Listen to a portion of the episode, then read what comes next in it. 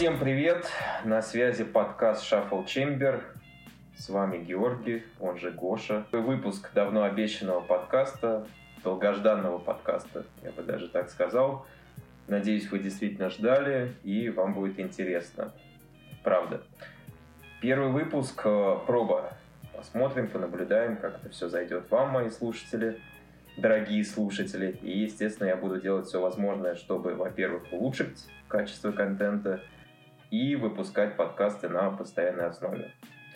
Мы будем говорить в основном о музыке, естественно, ведь канал у нас музыкальный.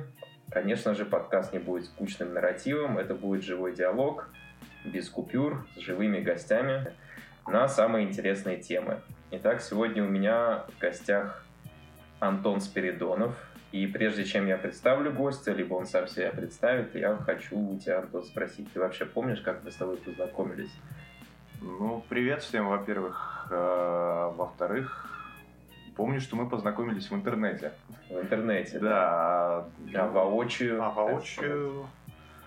А, ну да, это было лет, по-моему, шесть назад.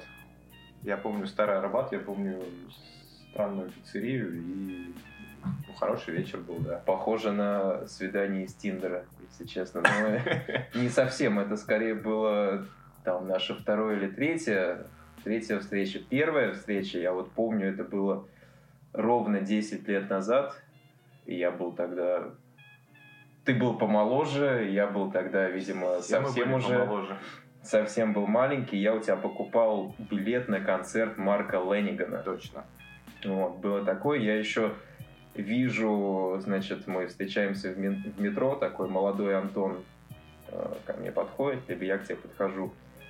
И я думаю, что он что, сумасшедший? Почему он, э, почему он продает мне этот билет? Почему он не идет на концерт Марка Леннигана? О котором сложились Обстоятельства меня. сложились. Ну, про Леннигана мы, естественно, поговорим. И это такая была подводочка. Сегодня у нас пойдет речь про одновременно актуальную и не совсем актуальную тему, а именно про так называемый сиэтльский саунд – он же гранж. Что 90-е, я думаю, такой важная веха в истории рок-музыки. 90-е был, была альтернативная музыка, была золотая эра хип-хопа, но, пожалуй, таким одним из главных и мейнстримовых жанров был именно гранж. Большинству людей скорее там, знаком Курт Кобейн, Нирвана, кто-то, кто более углубленно пытается э, об этом думать, э, возможно, еще знает Alice in Chains, Pearl Jam, Soundgarden, ну, так называемую четверку Big Four, как в трэш-метале Big Four of Thrash Metal, Metallica, Anthrax, Slayer и э, Megadeth, не будем забывать, да, рыжего нашего. Также и в Гранже да, есть большая четверка и, наверное, еще Stone Temple Pilots. Да.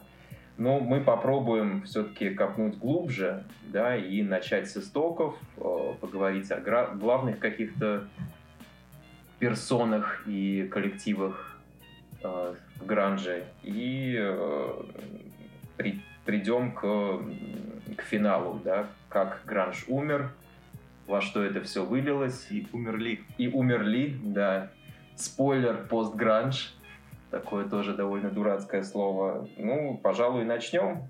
Антон. Легко. Да, Антон, давай все-таки мы представим тебя полностью. Ты сам представься, скажи, кто ты, что ты и почему ты э, у нас такая... Почему я тебя позвал и почему ты авторитетная, скажем, авторитетная личность в мире гранжа, почему тебя стоит слушать? Ну, ты сразу вопросы задаешь такие. А, да не авторитетная личность, просто я один из тех, кто уже, дай бог памяти, 22 года как увлечен вот этой всей движухой, этой музыкой, этой тематикой и всем вот этим. А, и, ну, вот последние без малого три года веду свой блог который потихоньку обрастает мясом, который я посвятил не таким вещам, как обычно принято это посвящать, то есть фанаты Нирваны, фанаты Big Four, как ты их назвал сейчас, но не только ты их так называешь. Я пытаюсь копаться именно в сиэтлском вот этом движе, который образовался задолго до того, как Курт Кобейн поместил не только свое имя, но и вообще Сиэтл на музыкальную карту Я думал, ты мира. скажешь, поместил себя свои мозги. Нет, да, не, не будем об этом, о грустном, да. А, Пытаюсь копаться вот во всем этом, мне это нравится, меня это увлекает, и сейчас, спустя 22 года, я до сих пор для себя какие-то новые имена обнаруживаю. Новые вещи. Мне это нравится. Как называется твой паблик ВКонтакте? Он называется I've written my own part. Те, кто знают Alice in Chains, они поймут, что это строчка из их песни. Да, это цитата из Rotten Apple. Rotten Apple, песни группы Alice in Chains. Вот. Ну что, я Ну- пытаюсь продвигать эту музыку. Я все, что я делаю в этой жизни, в принципе, в плане творчества, я делаю в первую очередь для себя, я никому это не навязываю. И если у меня есть какие-то последователи, единомышленники, я стараюсь их не терять. Это первое. Второе, с- э, пытаюсь возродить интерес ко всему этому делу. Делаю плейлисты, достаю какие-то вот спасибо Discogs, спасибо eBay, спасибо старому винилу, который все еще не умер. А, редкие вещи. Друзья некоторые помогают, единомышленники. Беру интервью звезд тамошней сцены, которым уже кому-то за 50, а кому-то и под 60 лет. Спасибо им за то, что не отказывают в этом. У кого, кстати, ты брал вот из Да, последних каких-то... Спасибо Фейсбуку в первую очередь Да. за такую возможность. Спасибо интернету. М, Да, я вспоминаю Древний Рим и все такое прочее. А, ну,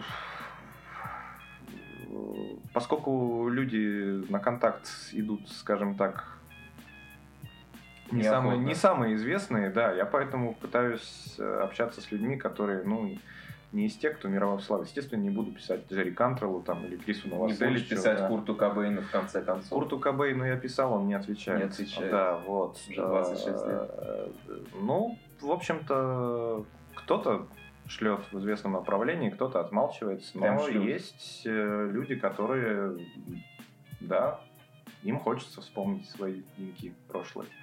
Ну, самое лучшее интервью у меня было с Ником Полоком. Это человек, который, во-первых, с Лейном Стейли, он играл в глэм-метал группе Alice in Chains, да, в конце 80-х.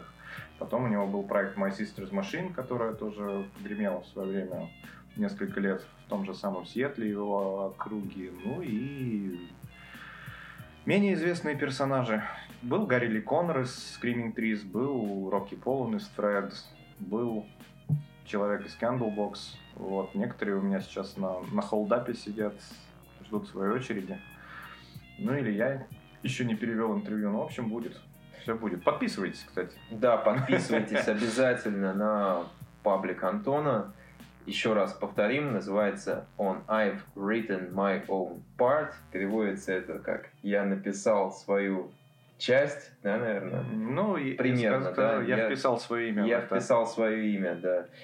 Помимо о, канала Антон еще читает лекции о гранже. Одну прочитал и больше пока не собираюсь. Одну, но- по-моему, была... Одна, одна, Одна да, была. да, ну, да, расскажи тоже об этом чуть-чуть подробнее.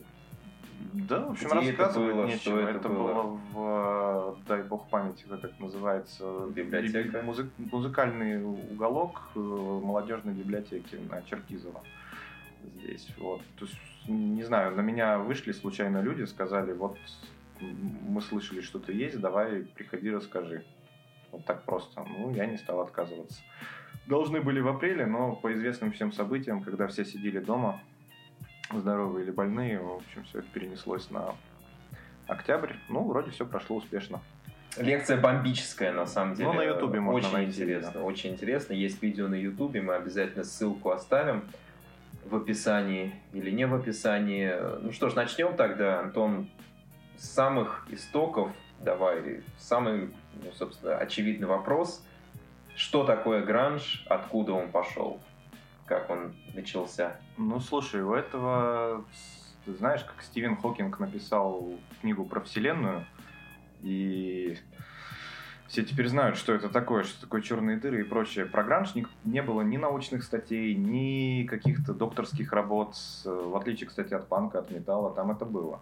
И я сейчас не буду вдаваться в подробности, потому что это оф-топ, но, в принципе, это можно найти.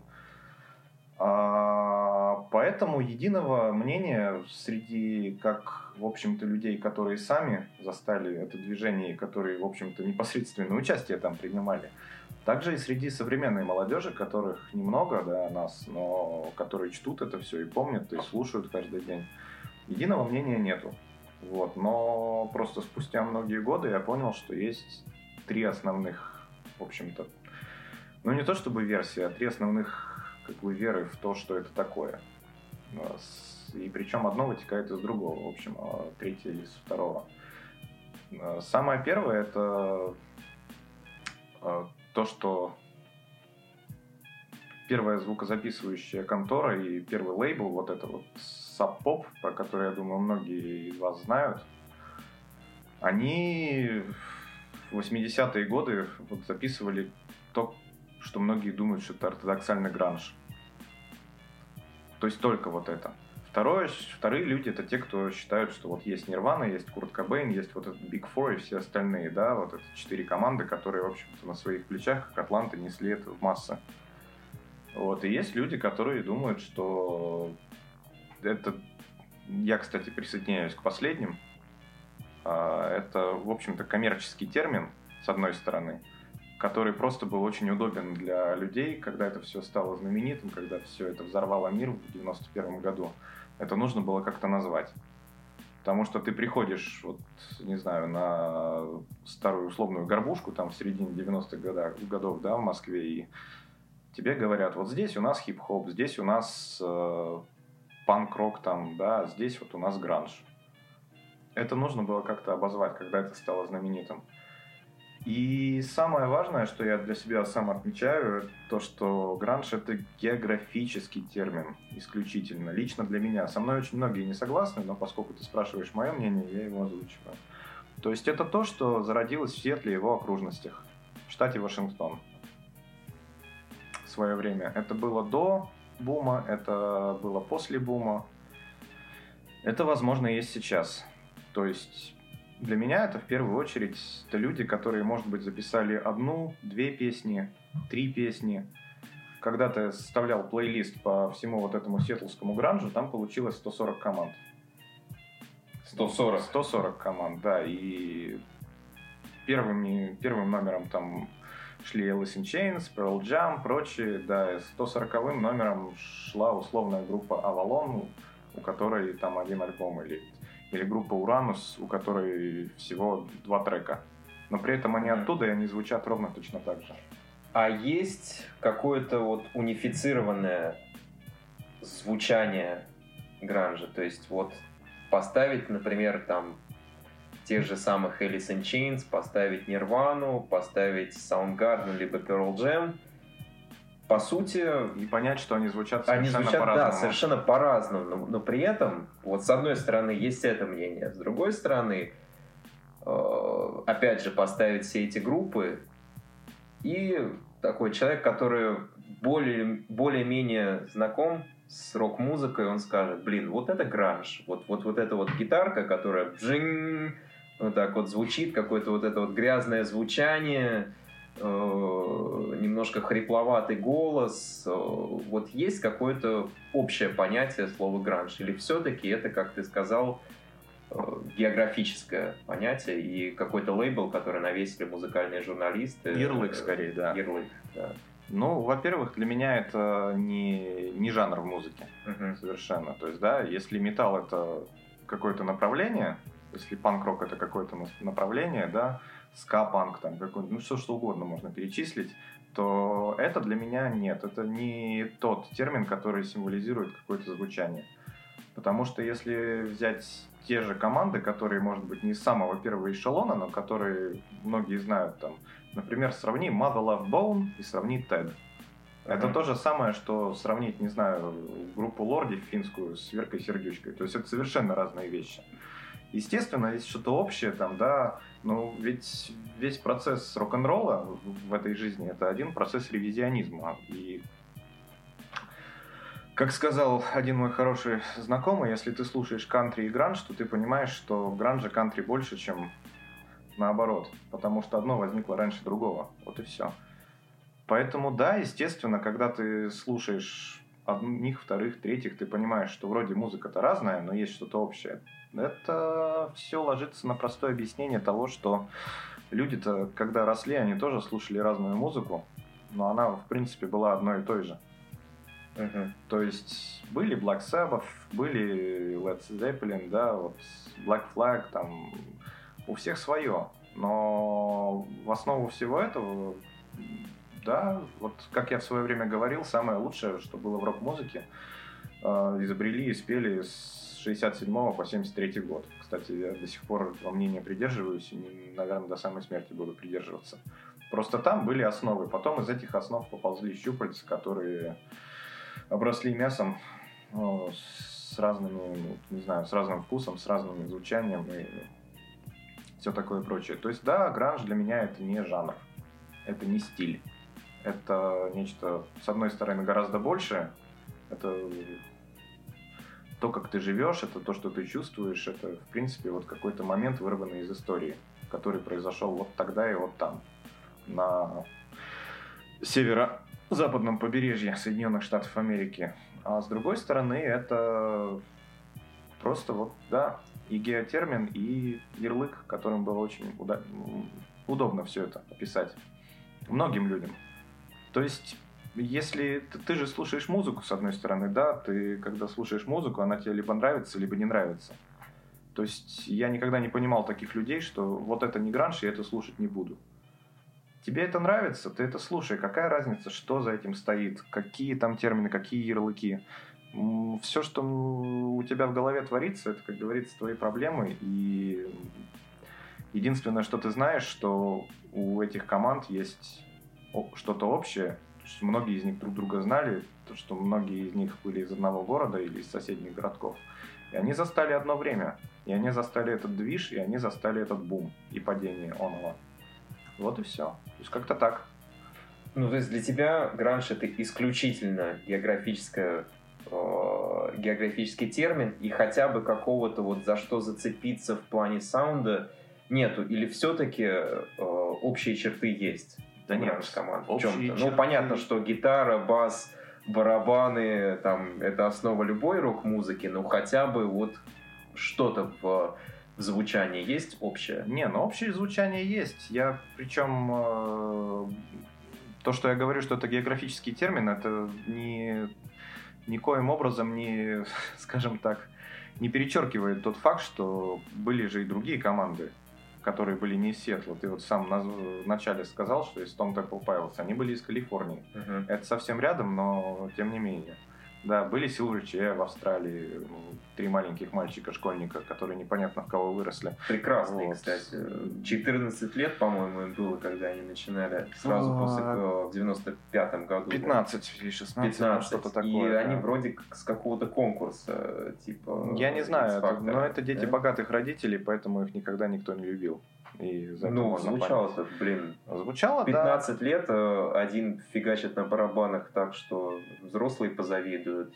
Походу сочиняли они тоже это все сами, ну, не знаю. Я не телепат. Это науке неизвестно. Это науке неизвестно, да, но и, ну, звучит профессионально, елки-палки. Ну, когда тебе 15 лет, а ты звучишь как ты лайвом звучишь, ну, то есть mm-hmm. студийка, понятно, они там могут что угодно продюсеры наделать в рамках студии, а лайв звучит ну, ну, реально клево.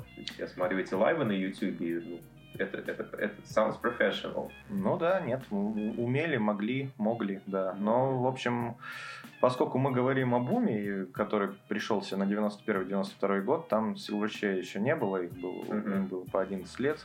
Вот. Э, поэтому, да, в принципе, ну вот как Марк Ярм писал, э, автор книги, очень хорошей книги, которую я сейчас пытаюсь переводить, но застрял на 11 главе уже давно. Это вы тоже можете все в паблике почитать. Он говорил, что да, принято считать, что вот гранж это, это вот этот Seattle Sound, это ребята из Сиэтла, это Stone Temple Pilots, И потом уже постфактум это британская команда Буш и австралийская Silverchair. Буш Плюс это- все остальные. Все остальные это, ну, в общем, в общую когорту идет. Да. Я, на мне, наверное, немножко сам себе противоречу в том плане, что я вам сказал сейчас с честным лицом, э, что для меня это геотермин, да. и мы могли бы и- разойтись сразу после этого. Да, и в общем-то еще привожу пример какие-то другие вещи.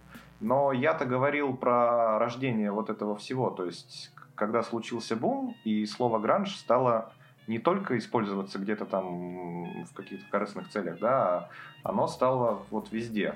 На MTV, на радио, из каждого утюга все это пело, и это называлось вот этим вот словом. Окей. И это а, все идет из Сиэтла, поэтому, в общем-то, да, да, я... Отталкиваемся от Сетла, Антон, давай тогда попробуем какую-то хронологию восстановить. Когда это все началось, в каком году, какая команда первая была первой, которая заиграла так называемый гранж, и дальше будем двигаться уже в хронологическом порядке. Вот, собственно, откуда появился термин гранж и э, какую команду можно называть первой, которая его заиграла. Ты знаешь, это, этого мы знать тоже не можем, Да. потому что разные источники. Ну, опять же, ты читаешь книги, ты читаешь старые интервью, из которых, в общем-то, большинство гранж-книг сейчас состоит, переведенных на русский и не только, да. Мнения разнятся. Ну, то есть, может, у кого-то замылилась память, может, кто-то какие-то корыстные цели преследует, может, кто-то прикалывается. Ну, то есть, э, насколько я могу судить, Гранж придумал вот этот вот само слово, да. Э, Мы сейчас берем за скобки в то, что все это произносилось в свое время даже в рамках музыки и в 50-е, и в 60-е годы, но это лирика, это мы совсем тогда далеко уйдем. То есть именно в Сиэтле первым был Марк Арм, человек, который создал группу Green River, который назвал ее из-за своей глубокой любви Джону Фогерти Криденс. Вот. И да, он первый все это сказал, потому что там была очень смешная история. Когда они еще были юнцами, малышами буквально, да, им было по 17, по 18, по 20 лет, а, они создали панк-группу под названием Mr. Ip and the Calculation. По-моему, это был 81 год. Прикол был в том, что группы не было. То есть это было три раздолбая или четыре, я сейчас уже не вспомню, которые вешали просто афиши по всему Сиэтлу, да, и говорили, вот приходите на наш концерт. И в итоге э, просто получилось так, что один раз какой-то человек, который был организатором или устроителем каких-то концертов там на Open Air или еще что-то такое, он заметил этих ребят, которые вешают афишу, он их догнал, они начали от него убегать, потому что подумали, что полиция. Вот. А когда он их догнал, сказал, ребят, мы сейчас ищем группу, у нас тут, короче, просос полный, да, но нам нужны какие-то ребята, неважно, ну, вот просто заткнуть дырку, как говорится, да, Мгм. в этом, в концертной программе. Они такие, ну все, трендец, нам придется тогда покупать инструменты, потому что ну вот как-то так. И когда у него спросили, а что вы вообще играете, он сказал, it's pure grunge, it's pure shit, it's just fucking perfect. То есть вот назвал вот свою музыку вот просто Дерьмом, грязным да. звучанием, просто вот Грязным, подворотни да. какой-то, да.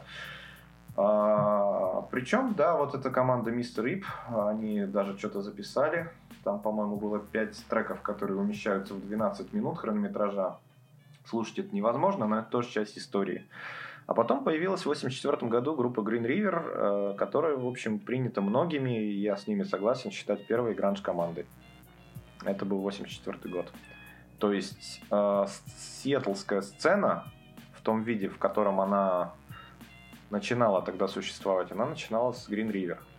Были другие команды, но просто фишка в том была, что Сиэтл это же дыра, то есть и близлежащие городки. Это лес, это вечный дождь, какое-то там поганое настроение. К- к- в порту приезжают моряки, торгуют героином. То есть, ну, дыра. Ну, то есть индустриальный такой городок, где, Это- это- в принципе, да, такая это мрачная, кошмар, и с- депрессивная и Если ты атмосфера. там живешь, ты понимаешь, что ты станешь либо наркоманом, либо дальнобойщиком, либо лесорубом, Кобейн. либо лесорубом каким-то, да. То есть Это какая-то безысходность, что ли, царила в воздухе. И, наверное, это частично отразилось от музыки. Ты вот спрашивал минут 10 назад, mm-hmm. было ли что-то общее в звучании. Да, было. То есть лирику мы сейчас не берем, потому что там у каждого свое, это совсем очень глубокая тема для рассуждения. А, и в музыке, да, ну, депрессивный саунд, как это еще назвать?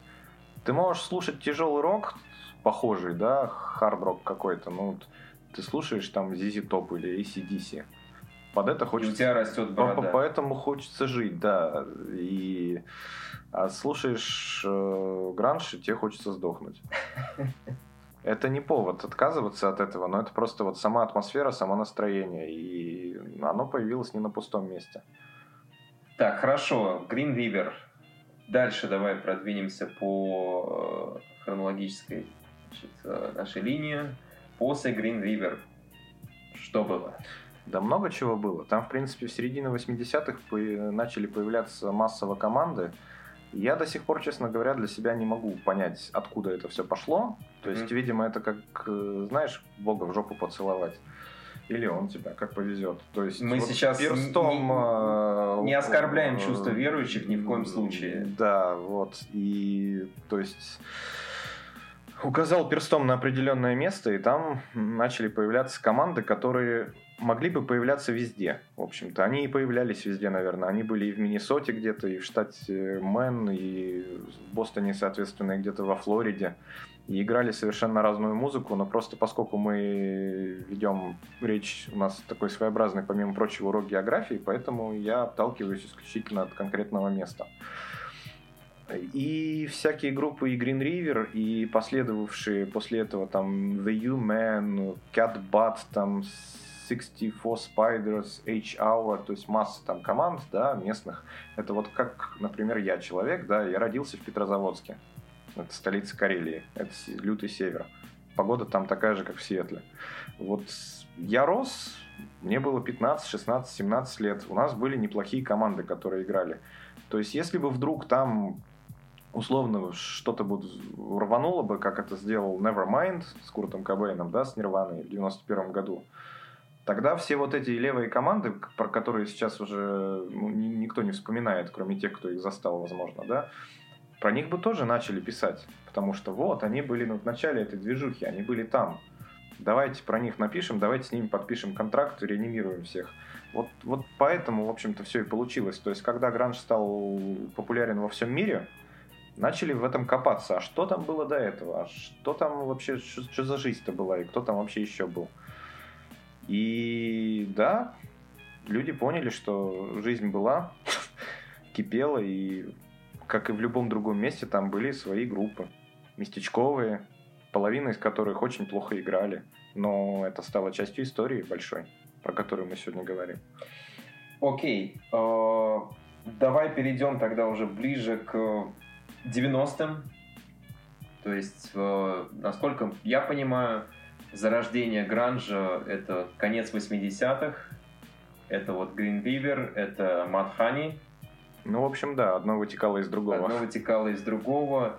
Как все-таки гранж стал мейнстримом? Э, сразу скажу, не кидайте в меня камнями, не бейте палками. В общем, для меня Нирвана никогда не была группой номер один и даже группой номер два из всего этого движа. Она была только тем, кто, в общем-то, возвел это в абсолют. Это группа, которая прославила вот такое звучание, да. Но с другой стороны, если брать именно само содержание, то Курт Кобейн, он был прекрасным мелодистом. То есть вот как раз человек от Бога, да, вот как были Битлз и все остальные, как был Роберт Плант и все остальные в 70-е годы, да, также был вот Курт Кобейн и все остальные. То есть человек, который мог написать 10 песен на трех аккордах, и они совершенно были не похожи друг на друга. В первую очередь за счет мотивов, потому что он ну, прекрасный мелодист-мотиватор вот в этом плане. Мотиватор от слова мотив. И да, это сыграло свою роль. То Там... есть, когда 80-е закончились, вот эти вот все слезливо-сопливые Guns N' Roses, Aerosmith, Bon Jovi, да, которые вы все слушали, там Final Countdown от Европы, я извиняюсь, если я кого-то опять обидел вот этим, но просто для меня 80 это самый большой просос в рок-музыке, и этот глэм я ненавижу. Фанаты глэма просто сейчас встали и ушли, и выключили наш подкаст, вот. и с вилами идут сюда. Да, для этого нужно было что-то совсем новое. А поскольку панк-рок, в общем-то, свое уже отжил к тому моменту, ну, Все, первый... за нами и панки уже побежали. Да, в первый, ну, ты рэперов в первую не, очередь. Не, не гневи, пожалуйста. просто тут. Обязательно. В общем, да, этому нужен был какой-то такой очень сильный пауэр-аккорд. И Кобейн сделал очень просто. Он придумывал прекрасные мотивы, он придумывал попсовые песни и снабжал это все жесткими грязными гитарными аккордами. Сразу и встречный это было, вопрос. И это было очень круто, это было что-то новое. Сразу встречный вопрос. На твой взгляд, Нирвана, успех Нирваны обусловлен их талантом и, как ты уже говорил, способностью Кобейна сочинять э, гениальные песни, основанные на там, трех-четырех аккордах, или это все-таки старания менеджеров, э, продюсеров, э, которые там писали Nevermind вместе с, с Кобейном, точнее записывали, вот в чем, в чем секрет успеха Нирваны? Почему в 91 году Nevermind так выстрелил и э, повел за собой все остальные группы, и в результате так называемый гранж вышел в мейнстрим? Ну смотри, я начну издалека. Вот если мы берем рок-музыку, вот весь весь американский рок-н-ролл, да, то вот давай пойдем по декадам. Мы не будем брать там довоенную эпоху, естественно. Mm-hmm. Но вот 50-е, да, вот англоязычная музыка 50-е это Элвис и все остальные, да. Элвис, да. 60-е это Битлз, ну, Стоунс и все остальные. 70-е это Led Zeppelin, Deep Purple, ну, в общем, самое богатое десятилетие, да. То есть там можно э, найти группы, которые, в общем, как Атланты несли все это на себе, да. Вот, 80-е это Queen, для кого-то Guns N' Roses может быть, uh-huh. AC/DC. 90-е это Nirvana именно в рок-музыке. А вот дальше, дальше случился застой. Но это отдельная тема для разговора, потому что если Ну, брать... об этом мы поговорим Да, если, если брать нулевые, это отдельная тема для подкаста, мне кажется. Вот Limp Bizkit. Да. Limp Bizkit был один из многих, а, так же, как и Linkin Park и все остальные. Потому что все эти nu metal и прочее, это все пошло ну, подожди, понятно из кого. Смотри, вот ты говоришь, что там в 80-е был Queen, э, ну, помимо Queen были, был Glam, тот же, про который мы уже говорили, Guns N' Roses. Ну да, я... Был трэш метал.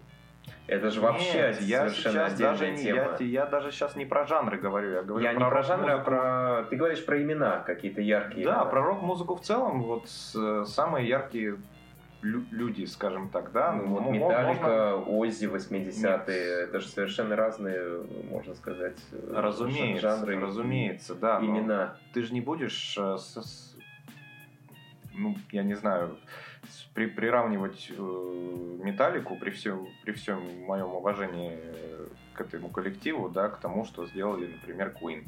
Это совсем разные вещи. Ох, ну, давай мы не будем Ты знаешь, мы, углубляться, тут, тут да, можно поспорить. Что, потому что это тусовочные вопросы, мы сейчас залипнем еще на полчаса. Знаешь, как э, был, был, был фильм Any Given Sunday каждое воскресенье с Аль Пачино про э, американский футбол, и там вот в раздевалке один из... Ну, значит, там была команда из темнокожих э, футболистов и, значит, из белых. Белые слушали хип-хоп, и, э, то есть, наоборот, темнокожие слушали хип-хоп, а белые, соответственно, пытались перебивать их флоу как-то и врубали металлику, по-моему, там был трек The Four Horsemen, и, значит, белый такой огромный такой маскулинный футболист орал «Металлика, самая лучшая группа, Хэтфилд Бог».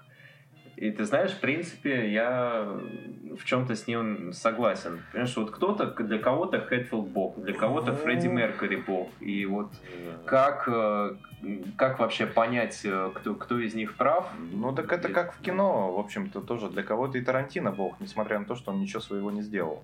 Он, он, он очень он, хорошо да. цитировал. Он очень хорошо цитировал, да. Это в любом другом искусстве. Ты можешь, э, не знаю, нарисовать черный квадрат, и тебя будут помнить всю жизнь. Ну, черный квадрат, извини меня, но вот. простите меня, искусствоведы, ну, блин, черный квадрат может кто угодно нарисовать, а Я про то и создать говорю. э, то есть- картину или какое-то музыкальное произведение определенной э, структуры или сложности. Я-то просто другое. подвожу к твоему вопросу, то есть м, это было что-то новое. Когда вышел Nevermind, это было что-то новое. Для кого-то это может быть и черным квадратом, ради бога, просто такого никто не делал. И это что-то новое, оно очень легло хорошо на, в общем-то, то время, которое происходило. И людям понравилось, да. Ты ж э, наверняка знаешь, что Кобейн, он ну, люто был недоволен этим альбомом, потому что его свели так, не так, как он хотел. Он Ну, был очень вылизан, он был... Погрязней хотел, да? Ну, дело не в погрязнее, дело в том, что а, этот человек никогда не стремился к вершине мира. Он же просто хотел заниматься любимым делом и хотел, чтобы его слушали. Но, не, наверное, не был готов к тому, Ну, что его ждало. Он же потом отыгрался на альбоме In Utero, если я не ошибаюсь. Это было двумя так, да, хотел. годами позже, Да. но речь сейчас идет о буме, который случился. Это Да. было в 91 году. То есть, да, да, э, его друзья к нему подходили и говорили, ты убил панк-рок. То есть, вот этим вот всем. Ну, когда ты становишься мейнстримом, ты становишься тем, что люди хотят услышать. Рядовой слушатель, зритель в кино, слушатель в музыке, искусствовед какой-то, да. И, соответственно, ты уже сам себе не принадлежишь. Потому что, когда тебя подписывает большой лейбл, ты либо сам по себе без него, либо ты э, пляшешь под их дудку. В общем-то, и все. Вот есть прекрасный документальный фильм про группу Мелвинс, с которыми Кобейн, кстати, очень дружил. Это тоже ребята из э, города Абердин, откуда Нирвана родом, рядом со Светлом. А, И Баз Осборн, лидер Мелвинс, говорил, что для меня самое важное всю жизнь было делать то, что я хочу. Если я хочу делать то, что я хочу, то, в общем-то, я должен делать все сам, ни от кого не зависеть, не подписывать миллионные контракты какие-то, не, э, в общем-то, не плясать под чужую дудку. Он сильный человек был, он это сделал, и он это делает до сих пор. Кстати, Мелвинс это команда, которая входит в книгу рекордов Гиннесса, потому что это рок-группа, у которой больше всего песен на свете. То есть есть группы типа Назарет, которые существовали, да, или Beach Boys, которые существовали с начала 60-х и до сих пор играют. У них песен меньше. Сколько песен у Мелвинс? А, по-моему, 480 с лишним, как-то так. Это Сколько у включая них всех- альбомов? Подожди уже. Ой, По-моему, около... альбомов я не, не, не ну, знаю. 10-15. Да какой если- 15? Больше 20, Больше? конечно. Это включая всякие коллаборации, компиляции, там же не непаханное поле совершенно. Вот. И, собственно, человек, да, всю жизнь делал то, что хотел. Мгм. Это могло кому-то не нравиться, кому-то не нравится, он послал всех нахер, как бы, и говорил, что вот я считаю, что так нужно. Успех Nevermind, он зависел от другого. От чего? Ну, то есть он э, появился в тот момент, когда нужно было что-то новое, и это появилось. И да, ты, возвращаясь опять же к твоему вопросу, это не только прекрасный мелодизм, мелодика и умение преподнести простую песню как некий шедевр в рок-музыке, это еще и, да, грамотный продюсер. Окей. э, Хорошо. Давай от э, Бума, Нирваны перейдем к э, другим командам, которым Нирвана, скажем так, дала путь в мейнстрим. Что случилось после осени 91 года? Ну, ось- после осени 91 года случилась одна простая вещь, и мы возвращаемся к самому началу о том, что такое гранж и почему это ярлык. Мгм. Потому что когда случилось то, что случилось, люди, продюсеры, те же, те, которые любят easy money, как говорится, легкие деньги, они метнулись в этот Сиэтл и поняли, что там, в общем-то, команд-то много. И многие из них играют очень похожую музыку. И поэтому э, группы типа Candlebox, группы типа My Sister's Machine, вот про которые я уже говорил, да, масса команд, они получили возможность э, подписаться на major лейблы. И о них узнал весь мир. Ну или вся Америка. Да, и соответственно он с э, Nevermind открыл дорогу им для того, чтобы о многих группах узнал весь мир, с одной стороны, а с другой стороны, да, это за заложники ситуации, которые получили счастливый билет. На самом деле, интересная история, ведь не Курт Кобейн первый человек в Сиэтле, который местную рок-музыку ну, скажем, не тот человек, который Сиэтл поставил на музыкальную карту мира. Первым человеком был Энди Вуд. Энди Вуд это человек, который умер в 90-м году, еще за год до того, как Nevermind прогремел на весь мир. Многие из наших слушателей и не родились даже. Ну, не родились. Я родился, но это мне не очень помогло. В общем, э, да, он играл в группе Malfunction сначала, потом появилась команда Mother Love Bone, которая по звучанию очень похожа на Guns N' Roses на самом деле. Она более мелодичная, она более так скажем, приземленная, наверное. Менее да? выпендрежная. О, слушай, вот это вот я бы не стал, потому что шоумен он был прекрасный. Но это Но мы во всей красе все-таки не да. увидели его творчество. Да. Что, к сожалению, трагедия Чел- произошла. Человек да. передознулся, и в 24 да. года его не стало. Но да, Mother Love Bone, он, это, это была первая команда из Сиэтла, про которую узнал, если не весь мир, то вся Америка. Там, альбом Apple, насколько я знаю, я могу ошибаться сейчас, но, по-моему, он вышел посмертно уже. А, примерно так же, как с последней пластинкой Дженнис Джоплин получилось, как пример. Но да, первым был Энди, и звучание там было совершенно другое. Это было как раз в стиле 80-х скорее. И просто Сиэтл тогда вот под эту волну глэм-рока он попал. Это заметили в первый раз, но то, что случилось в 91 году, конечно, перечеркнуло абсолютно все. Это был совершенно новый саунд, это было что-то совершенно новое, и, как я уже сказал, люди, которые метнулись потом в Сиэтл, искать новые команды, подписывать их, попытаться сделать такие же деньги или хотя бы что-то вроде этого, они вот этот ярлык гранши повесили интересный момент про Mother Love Bone, во что, собственно, половина Mother Love Bone в результате перетекла. Ну, половина Mother Love Bone играл в Green River, про который мы уже говорили, да. да? Сиэтл на самом деле удивительная штука, потому что если копаться там в группах ноунеймах таких вот, которые кто-то просуществовал год, кто-то, может быть, три или четыре, у кого-то даже по паре альбомов есть, там столько много вот этих пересечений, то есть один играл здесь, потом перешел в другую команду, в третью, да, и по сути, как это одна большая шведская семья. Ну да, ребята с нашего музыкальном. двора все, собственно. Да, да, и, да, да, да. и это на самом деле очень интересно. Я когда в свое время начал в этом разбираться, есть даже сайт, сайт такой, я сейчас не помню, как он называется, по-моему, Sound of Seattle. Так... А, нет, Seattle Map он называется. И там есть вот эта вот такая большая родословная с кучей линий. Как в «Игре престолов». Я сериалы не смотрю, но суть, твою... суть твоего этого, да, понял. То, и да, они все знакомы между собой были. Вот когда я недавно брал интервью у Гарри Ли Коннора, человека, который... Screaming Trees. Да, гитарист Screaming Trees, который недавно выпустил свой третий сольный альбом. Замечательный, кстати, в психоделичной форме.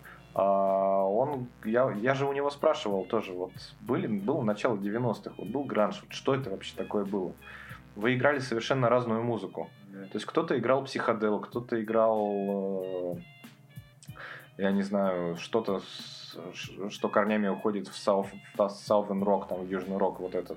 Кто-то играл блюзоватые вещи типа Pearl Jam, кто-то как Stone Temple Pilots, но это не Сиэтл, но это просто как хороший пример. Э, копировал очень много из 70-х годов включая походку Дэвида Боуи на, на сцене, ну, да, и Скотт все, Уэйланд и, это и, отдельный и, вообще песня, да, скажем и так. По поэтому, извините, по поэтому, во-первых, все шло оттуда, да, и мы знаем, откуда корни растут. Как я уже говорил, все лучше в 70-х было написано, это повлияло на все остальное, неважно, что это было дальше в рок-музыке. Э, также и здесь я тебя, Антон, просто хотел привести от uh, Mother Love Bone к uh, Pearl Jam. Очень интересная история, как uh, из Mother Love Bone образовался Pearl Jam, как э, они нашли да, это очень Эдди Ведера. Вкратце, вот можешь про это рассказать? Мне кажется, это будет Слушай, там есть много послушать. историй, на самом деле. Не факт, что все правда, потому что, ну, есть ну, давай будем придерживаться да. официальной. Вот. Я просто закончу предыдущую мысль, давай. меня иногда уносит в бок. меня надо бить по Ничего голове в этот момент. У меня Гэри здесь- Ли Коннер, да, говорил, что мы, мы на самом деле очень ржали над всем понятием гранж, потому что не они одни, очень многие ребята, и тогда и сейчас, когда все это вспоминают, они говорят, ну, это все фигня. Ну, гранж он был, конечно, да, но не надо было его в такой абсолют возводить. То есть, когда это все вышло из андерграунда, и когда по- пошли все эти major лейблы, то ребята просто хотели играть музыку, которую им нравится. Кто-то играл с уклоном в психоделию, как тот, тот же Screaming Trees, да, как группа Love Battery, как группа Truly. Кто-то играл откровенный, ну, по сути, heavy metal или просто металл, как Alice in Chains, как Фред, те же, да. Кто-то, как говорил первый барабанщик Нирваны, после того, как у них вышел первый альбом Bleach, говорит, мы просто играем э, heavy pop, вот и все. То есть это у каждого свое мнение на этот счет, но то, что музыка была совершенно разная, это очевидно. Вот. А касательно Mother Love Bone, Pearl Jam, да, ну, какая история? Когда Энди Вуда не стало, а он был душой компании всегда, Сиэтл город небольшой, все друг друга знали, как я уже говорил, особенно в музыкальной тусовке. Появился проект, который, в общем-то, и задумывался как проект Реквием вот этому человеку, да, он назывался Temple of the Dog. Эту группу назвали в честь кусочка из Песни. из песни, да, А, где пел Скотт Уэйланд из Саундгардена, да, и, в общем-то, по- пол- половина... Крис Корнелл. Ой, господи, простите, Крис Корнелл, да. А, Покойный. Оба покойные. Оба уже. елки-палки. Мы- вот мы сейчас такую говорим тему выбрали, да, что про мы как будто бы да. это, экзорцизмом здесь занимаемся. Боже упаси. В Ну, принципе, в общем, остался уже кто? Только перо, это самый Эдди Ведер, да Джерри Кантрелло взяли Сеншей из живых. Ну, из хедлайнеров, да. Марк еще Лейган, А, на которого ты не пошел в 2010 году. Да, с этого начался этот подкаст очень давно. Да. Ну, в общем, э, да, и честно говоря, вот я когда сам для себя или кто-то у меня когда-то спрашивал, составлял для себя топ-10 любимых э, гранж-пластинок, у меня Temple of the Dog все время он то, то на втором месте, то на третьем был. При всем при том, что эта группа, она, ну, да, это группа однодневка, как называется проект. Мгм. когда ребята из разных команд собрались что-то сделать. Э, Иногда просто так, как это было с проектом Mad Season, например, да, и иногда это Про приводит- матсизм чуть позже обязательно Нет, поговорим. это я просто э, как пример привел, да, иногда приурочено к какому-то событию, в данном случае трагичному. И да, и э, когда на Корнелл познакомился с Эдди Ведером, я не знаю, правдива эта история или нет, но Эдди Ведер, Pearl Jam вокалист. да. Я в нее не верю, но она на самом деле довольно забавная, что вроде ребята катались на машине или ехали куда-то из Саундгардена и приехали на заправку, где работал Ведер, в общем-то, еще очень молодой, подрабатывал там. И он начал что-то напевать, и Крису Корнеллу это очень понравилось.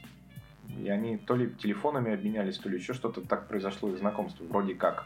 Я не знаю, правда это или нет, но просто забавный факт. И да, Ведер пел потом в песне Hunger Strike, на которую сняли даже видео, одно из моих любимых вообще за всю историю Сиэтла.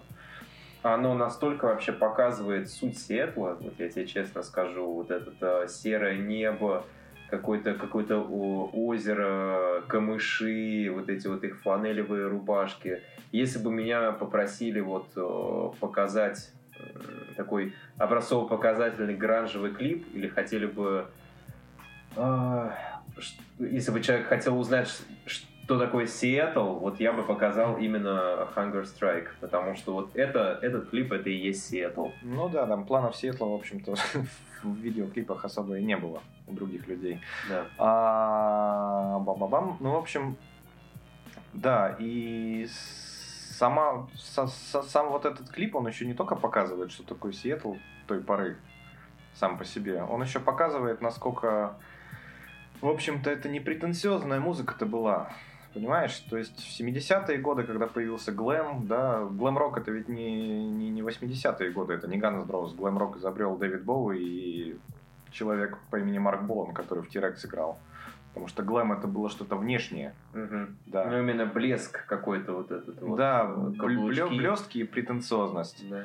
Эта претенциозность была в абсолют возведена в 80-е годы, естественно. То есть, когда ты был show-off, как говорят, да, в США. То есть, выскочка Да. такой с, с кучей денег в кармане, ты рок-звезда, ты едешь в лимузинах, у тебя там полный номер люкс-телок каких-то. Ты да, опаздываешь вообще- на концерты на два часа, как Аксли Роуз Да, э, и в Москве да, 2012. по- потому что ты под героином или еще чем-то. Ну, в общем, дети, не принимайте наркотики. Ни в коем случае. Да, становитесь рок-звездами и получите все бесплатно.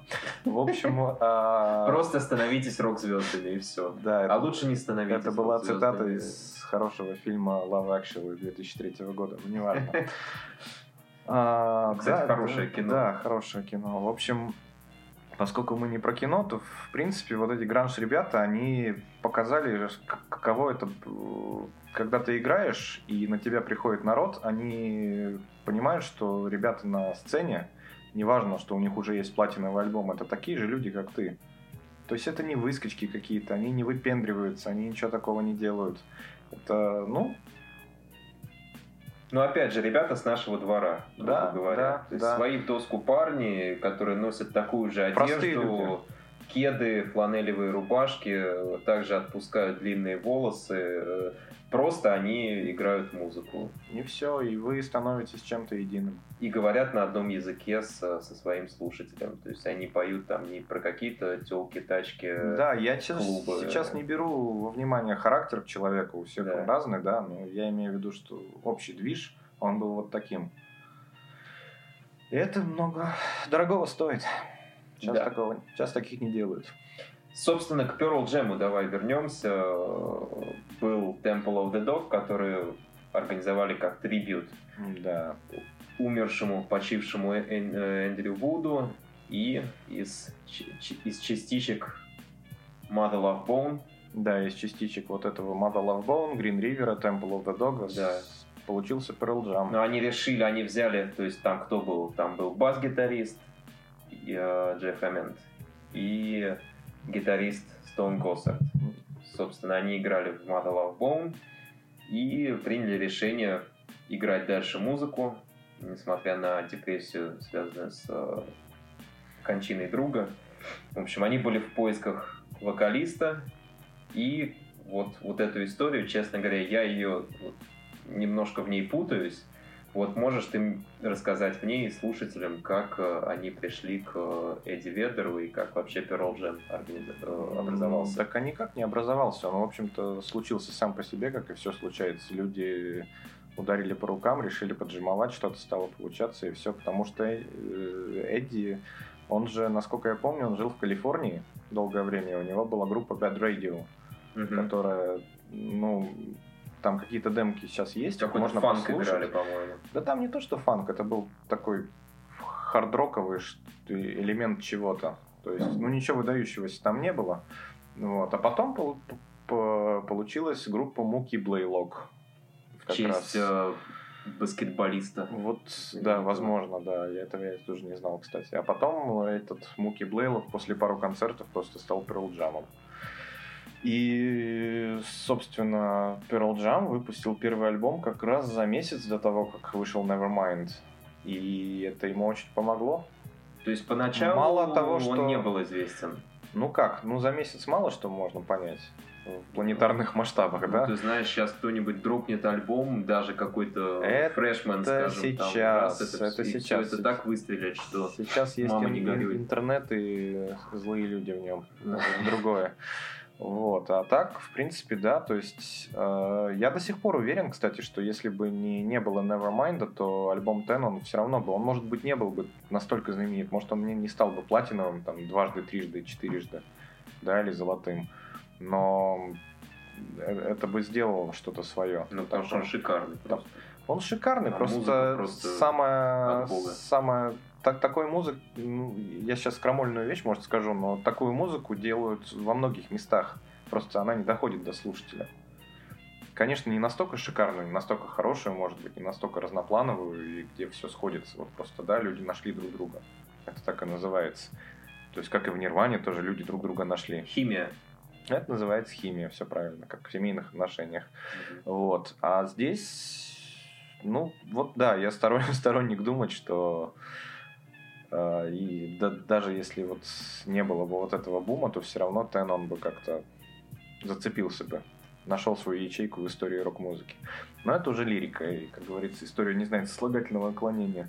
Pearl Jam один из вот этих вот Big Four, как я их и я, и многие их называют. На самом деле не, не очень люблю это понятие, потому что, ну, было четыре группы, которые они не, не лучше и не хуже других, они были самыми знаменитыми. То есть эта четверка, не путать с ливерпульской, она, в общем-то, наиболее продвинутая была не только по качеству, не только и не сколько по, по качеству музыки, а сколько по, по продвижению именно. Потому что ну вот есть Small Four, как я ее называю, да, в том же Сиэтле, другая четверка. Это Матхани, это Мелвинс, это Тед и это Screaming Trees, в общем-то. Они то есть, ну, я в самом начале говорил, да, что я когда начал собирать плейлист по Сиэтлу, там было 140 команд. То есть, в общем-то, если не брать группы коллаборации, как Season, как Temple of the Dog, да, то это вот такая же четверка. Абсолютно. Многими любимая многими э, почитаемая. Просто они по ряду причин объективных и не очень, они свое место под солнцем получили в меньшей степени. Мне кажется, просто вот про вот эту э, вторую большую четверку, про которую ты только что сказал, они более, они были более такими, что ли, они тоже были не похожи на других. То есть они, они тоже были не похожи на других. Они менее что... мейнстримовыми были в плане звучания и э, менее в хорошем смысле этого слова, менее попсовыми. Да, да, да. То есть наверное. у них такой более гаражный был звук, что ли. Вот э, если все-таки э, привязывать гранж к какому-то звучанию, то вот их можно было большей долей вероятности назвать гранжем нежели ну, потому там что, да, они, Chains, в общем-то, Pearl Jam. Они, и они раньше и начали. Они раньше и начали, да, собственно. С них все пошло. Кстати, э, немножко, опять же, в плане хронологии, насколько я помню, Alice in Chains были первой командой, которая э, попала на major попала на даже не на major, чей э, клип Man in the Box оказался на MTV. Возможно. Если я правильно Я, помню. честно говоря, этого не знаю, не помню, но не исключено. Но Элисы первые, кто подписал major контракт, да. Угу. Другое дело, что тот же Кантрелл, он терпеть тоже не, не может, когда Джерри, Кон, Джерри Кантрелл, собственно, да, гитарист, гитарист и, и в общем-то, композитор во, во многом лидер, да, Alice in Chains, тогдашних и сегодняшних. Э, он не любит, когда его называют его творение называют чем-то, что приравнивается к гранжу. И не он один. Я так понимаю, что они вообще все не любят это. Кто, кто, ну, кто любит? Я не знаю. Кто а, а, а кто любит, когда тебя в рамки определенные загоняют? Вот, вот, вот. Поэтому, вот да, поэтому вот еще один аргумент на то, что это, в принципе, это не жанр в музыке. Совершенно. Хорошо. Давай немножко продвинемся дальше. Опять же, мы, ну, мы здесь буквально, потому что события развивались очень быстро, да, то есть если про, вес... Гранж стал про 80-е, часть, частью мира, да, да, да. Про 80-е мы могли говорить как-то немножко растягивая, здесь события вот буквально там, если, ну, там... Уместились не... в три года. Умести... Уместились, Меньше, да, в три года, и довольно быстро все это развивалось, и точно так же стремительно затухло. У любого движения должно быть лицо. Здесь, естественно, этим лицом был Курт Кобейн. Он этого очень не хотел, но это был откровенно, ну, психологически слабый человек, который, ну, ему пришлось нести эту ношу. Э, и мы сейчас, э, мы сейчас, единственная просьба, не будем вдаваться в подробности его смерти, потому что там тоже многие, э, у людей разные мнения, разные какие-то... убило, да, да. Да, ради там, мешка долларов, Путин, там, да. такое прочее. Да. И Жириновский был рядом.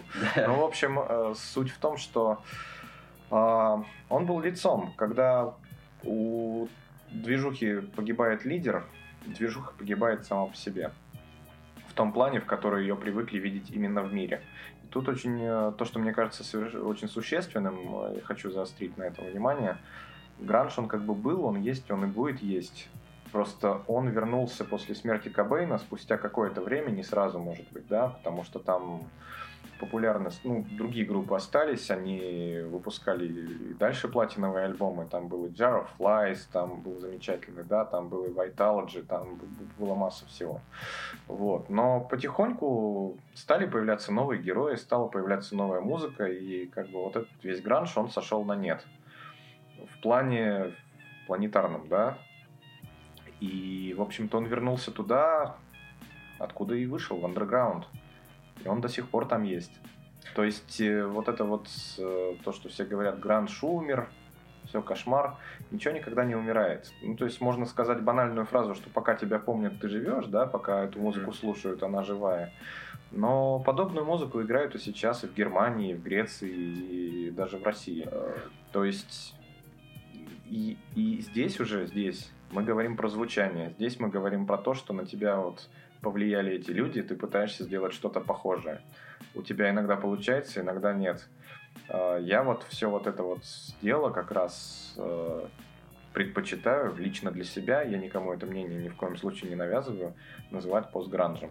Окей, okay, uh, чуть-чуть, ну, все-таки не будем вперед забегать, давай вот эти три года, так называемый пик гранжа, чуть-чуть разберем более подробно. 91 год мы прошли, это, собственно, когда стиль бомбанул, да, то есть вы, вырвался в мейнстрим. Что было в 92 году? Какие знаковые альбомы вышли в 92 году? Ну, слушай, знак, знаковых альбомов Гранжа, они, в общем-то, они уместились в эту трехлетку. Угу. То есть... Ну вот конкретно э, про 92 я... год, если говорить. Какие ты можешь назвать из 92-го? Хотя бы пару пластинок интересных и какие-то события, которые происходили в этот год. Когда, когда гранж стал популярен, то появилась команда Stone Temple Pilots еще, которая в 92 году выпустила альбом Core. В общем-то, это, наверное, была первая группа, которая так очень шумно погремела, которая была не из Сиэтла как раз. Она была из Калифорнии, и группа до сих пор существует с другим вокалистом, кстати, очень достойным, на мой на мой вкус. Которого взяли из, из проекта шоу, «Голос». Да, «Голос», он же X-Factor на в Штатах. Ну, это, это совершенно... Я, знаешь, я вот все, все время удивляюсь людям, э, которые... Не, неважно, что они любят, там, кино, музыку, футбол, да, которые вот говорят, я не хочу вот это слушать, потому что там человек, который вот по моему мнению, он вообще непонятно откуда взялся. Типа, какая, да, он не из гаража ну, какая, вышел, какая да. разница? Он поет хорошо, он делает хорошую музыку, тебе да. какое дело? Как тебе альбом, кстати, последний? А, последний, это который акустический полностью, Который Перди, да. Ну, замечательно. Прости, господи. Замечательный альбом. Отличный альбом. Мне у Стоунов нравится абсолютно все. Они же, кстати, с Честером Беннингтоном последний э, покойным выпускали и пишку. Да, тоже одна из самых лучших, в принципе, да. у них. Отлично. Stone Temple Pilots мне нравится тем, что у них каждый альбом не похож на другой практически. Это, не, конечно, не история Дэвида Боуи, где совершенно все разное с, каждым новым, э, с каждой новой пластинкой, но они молодцы, что они менялись. Есть команды, Pearl Jam можно к этому же отнести, mm-hmm. да, то есть последняя пластинка их, она совершенно другая, она совсем далека от их корней. Но люди меняются, это касается всех э, совершенно музыкальных направлений никого не осуждаем. То есть э, есть люди, которые пилят одно и то же 20 лет, 30-40. Да, есть люди, которые стараются копаться в себе, искать что-то новое. Why not? У любого альбома будет свой слушатель, особенно если у тебя есть имя. Так, мы прошли 92 год, далее у нас уже 93 и можно сказать, смерть Гранжа. Ну... Что было в 93-м, 94-м? Какие главные события ты можешь отметить? Из, э, Ну, главное событие было, которое мы уже назвали, да. это смерть лидера, да, все, mm-hmm. все эти движухи в глазах общественности, по крайней мере. А, так, в принципе, да много альбомов было хороших, слушай, ну, профессионализм этих ребят на самом деле заключается в одной простой вещи. Вот одной, один простой пример. Есть группа Alice in Chains. Каюсь, это моя любимая команда уже 22 года. Одна из трех. Угу. Но она первое место занимает, уверенно. Они не играли на публике три года.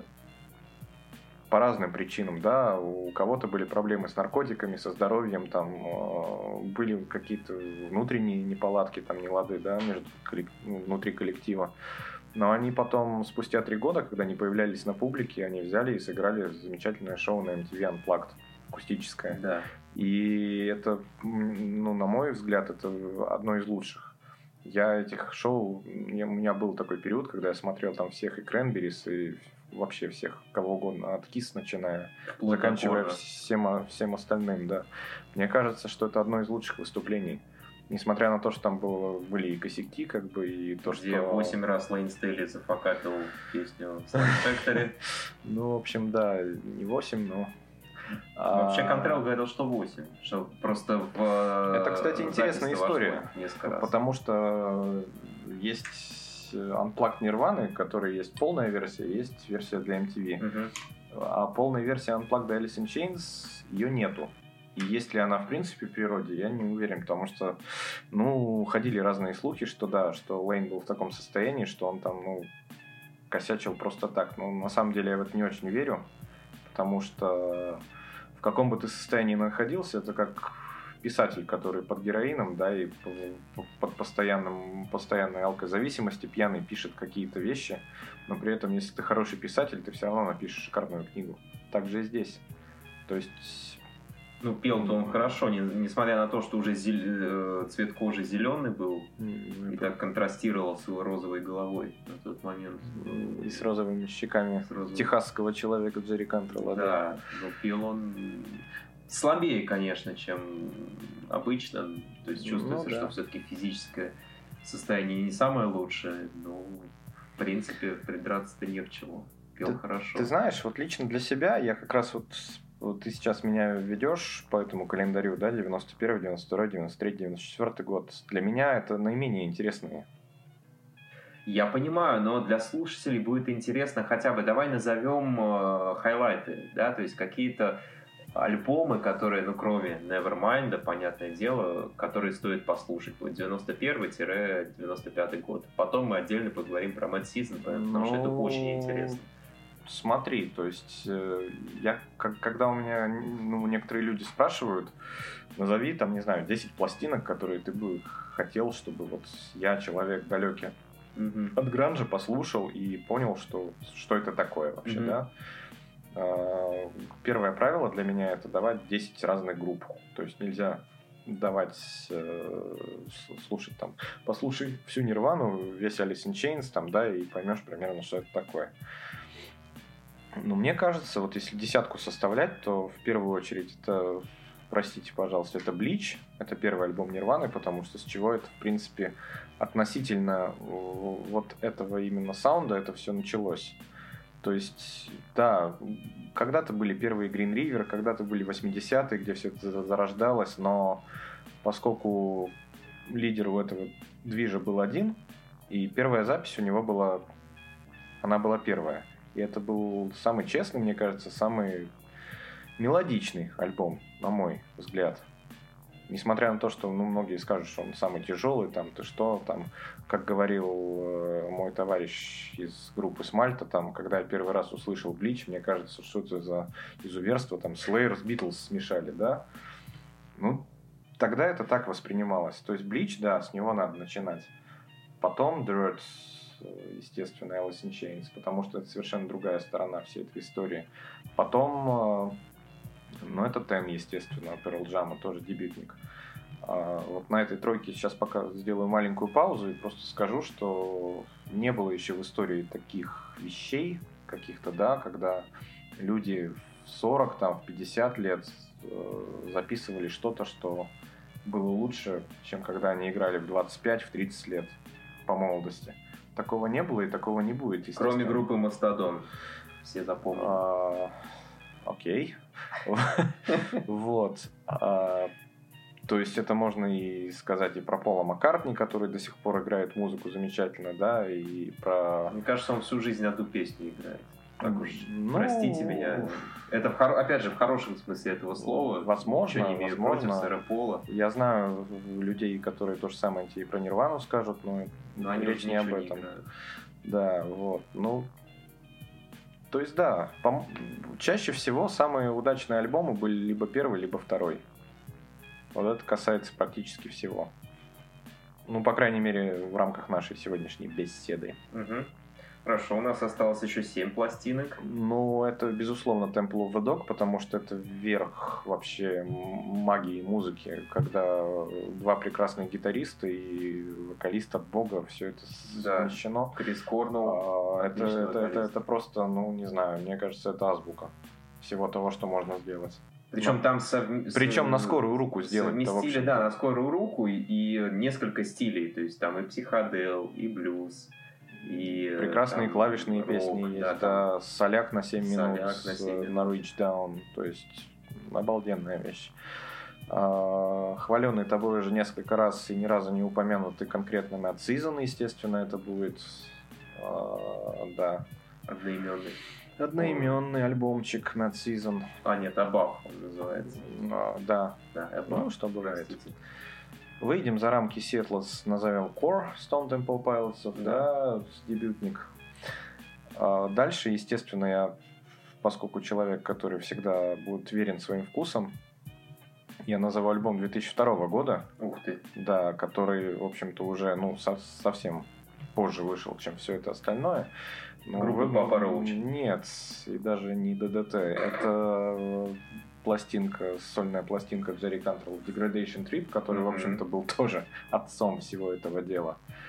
Для меня это тоже одна большая библия человека, который был одним из главных людей во всем вот этом, который дошел до края и выкарабкался в последний момент. То есть это один большой реквием самому себе и своему прошлому. Это, Кантрелл, это очень, это, это самая, с- од- ну если не самая, то одна из самых сильных пластинок, в принципе, Особенно если мы говорим про полную версию, там же история-то получилась, что ему не дали выпустить весь альбом на 25 треков. Сту- Студия сказала, ты выпусти сокращенную версию. Потому что не умещалось на CD. Ну да, и если это окупится, тогда пожалуйста. Ну, так и получилось, что он весной выпустил одно, а под Новый год уже вышла полная версия всего этого дела в том же 2002 году. Кстати, на этом альбоме на бас-гитаре играл Роберт Трухили, который в данный момент в Металлике играет. И э, Ударником был ударник человек из Faith No да, More, да. Faith No More. Ну, Кантрелл первую пластинку свою сольную, когда Хаятус был вот у этого проекта Alice in Chains, первую пластинку записал с ребятами из Элисов, а потом, да, нашел других. И у нас еще осталось четыре, Да. правильно я понимаю. Да. А, я бы сюда включил альбом Hole, Live Through This, Live Through This. До сих пор не понимаю, как, да, многие почему-то говорят, да. Ненавистная всеми Ну, почему всеми? Нирваны. Не знаю, я... Ну, большинством, наверное. Я к ней нормально отношусь. Я к ней прекрасно отношусь. Она еще женщина и женщина. хорошая, кстати. Да, с Джимом Керри потрясающий фильм был. Кажется, назывался «Человек на Луне». Я помню, с, э, был отличный фильм э, про Ларри Флинта. А, ну да. Я его, я его смотрел очень и давно, и я его плохо помню, если честно. Я тоже его смотрел еще в детские годы, когда такое кино вообще не стоило смотреть, если честно. Ну, Возможно, теперь как бы, м- многое объяснено просмотром подобного кино в детстве. Может, многое можно объяснить. Хорошо. Вот, то посмотрел, так посмотрел. Это песня для отдельной диссертации. Да. Вот. Ну, слушай, я бы сейчас двадцатку назвал, но нам надо как-то сократить свои эти самые вкусы, да? Мгм. Седьмое место отдал бы команде Candlebox на самом деле, потому что, ну, многие их не любят, мно- многие считают, что они запрыгнули, знаешь, на подножку уходящего поезда в 93 году, когда вот это уже все было на самом-самом пике таком, да, Мгм. уже несколько лет. И вдруг они вот взяли такие ребята из Сиэтла и сыгра- сыграли что-то такое. Причем вот когда а, их вокалист был один из тех людей, у которого я недавно интервьюшку взял, он любезно согласился. Он тоже, между прочим, первое сказал, что я не, не понимаю, что такое гранж. То есть я, я никогда в жизни, ни в одном интервью, ни в одной беседе, нигде, даже вот в узком кругу с друзьями, я никогда не говорил, что Candlebox это гранж.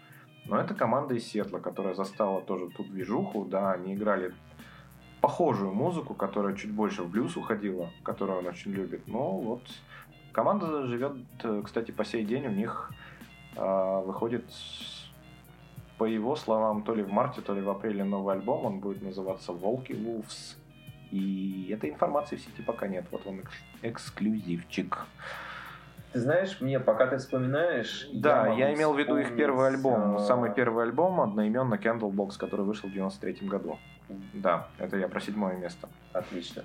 Я могу вспомнить э, Blind Melon, команду, которую тоже относят каким-то боком к э, гранжу. Это, это вообще чудо, потому что они не из Сетла. Я, честно говоря, не помню, с какого они города, но черт возьми, ну я не знаю. Можно и Smashing Pumpkins гранжевую отнести. Ну, играли, похож, играли да. похожую музыку, но ради бога. И это опять же лишний раз доказывает, что это не жанр, это в принципе ну, восприятие твоей вот этой музыки, которая там когда-то зародилась и повлияла, естественно, не только на соседей по городу, а вообще очень на многих. Ну, ты знаешь, жанр не жанр, но мы вот уже с тобой, получается, почти полтора часа говорим о том, чего, по сути-то нету. Ну как нет, Значит, оно, оно, есть. есть, оно есть, просто для каждого это свое. Я же с чего повествования начал, что ну, есть и другие люди, естественно, но в основном делят вот, да, вот это вот э, терминологию на три каких-то конкретных категории. Я отношу себя к одной из них. Со мной многие не согласны, но бога ради. В общем, на восьмое место я поставлю альбом, альбом Melvins, альбом 92 -го года.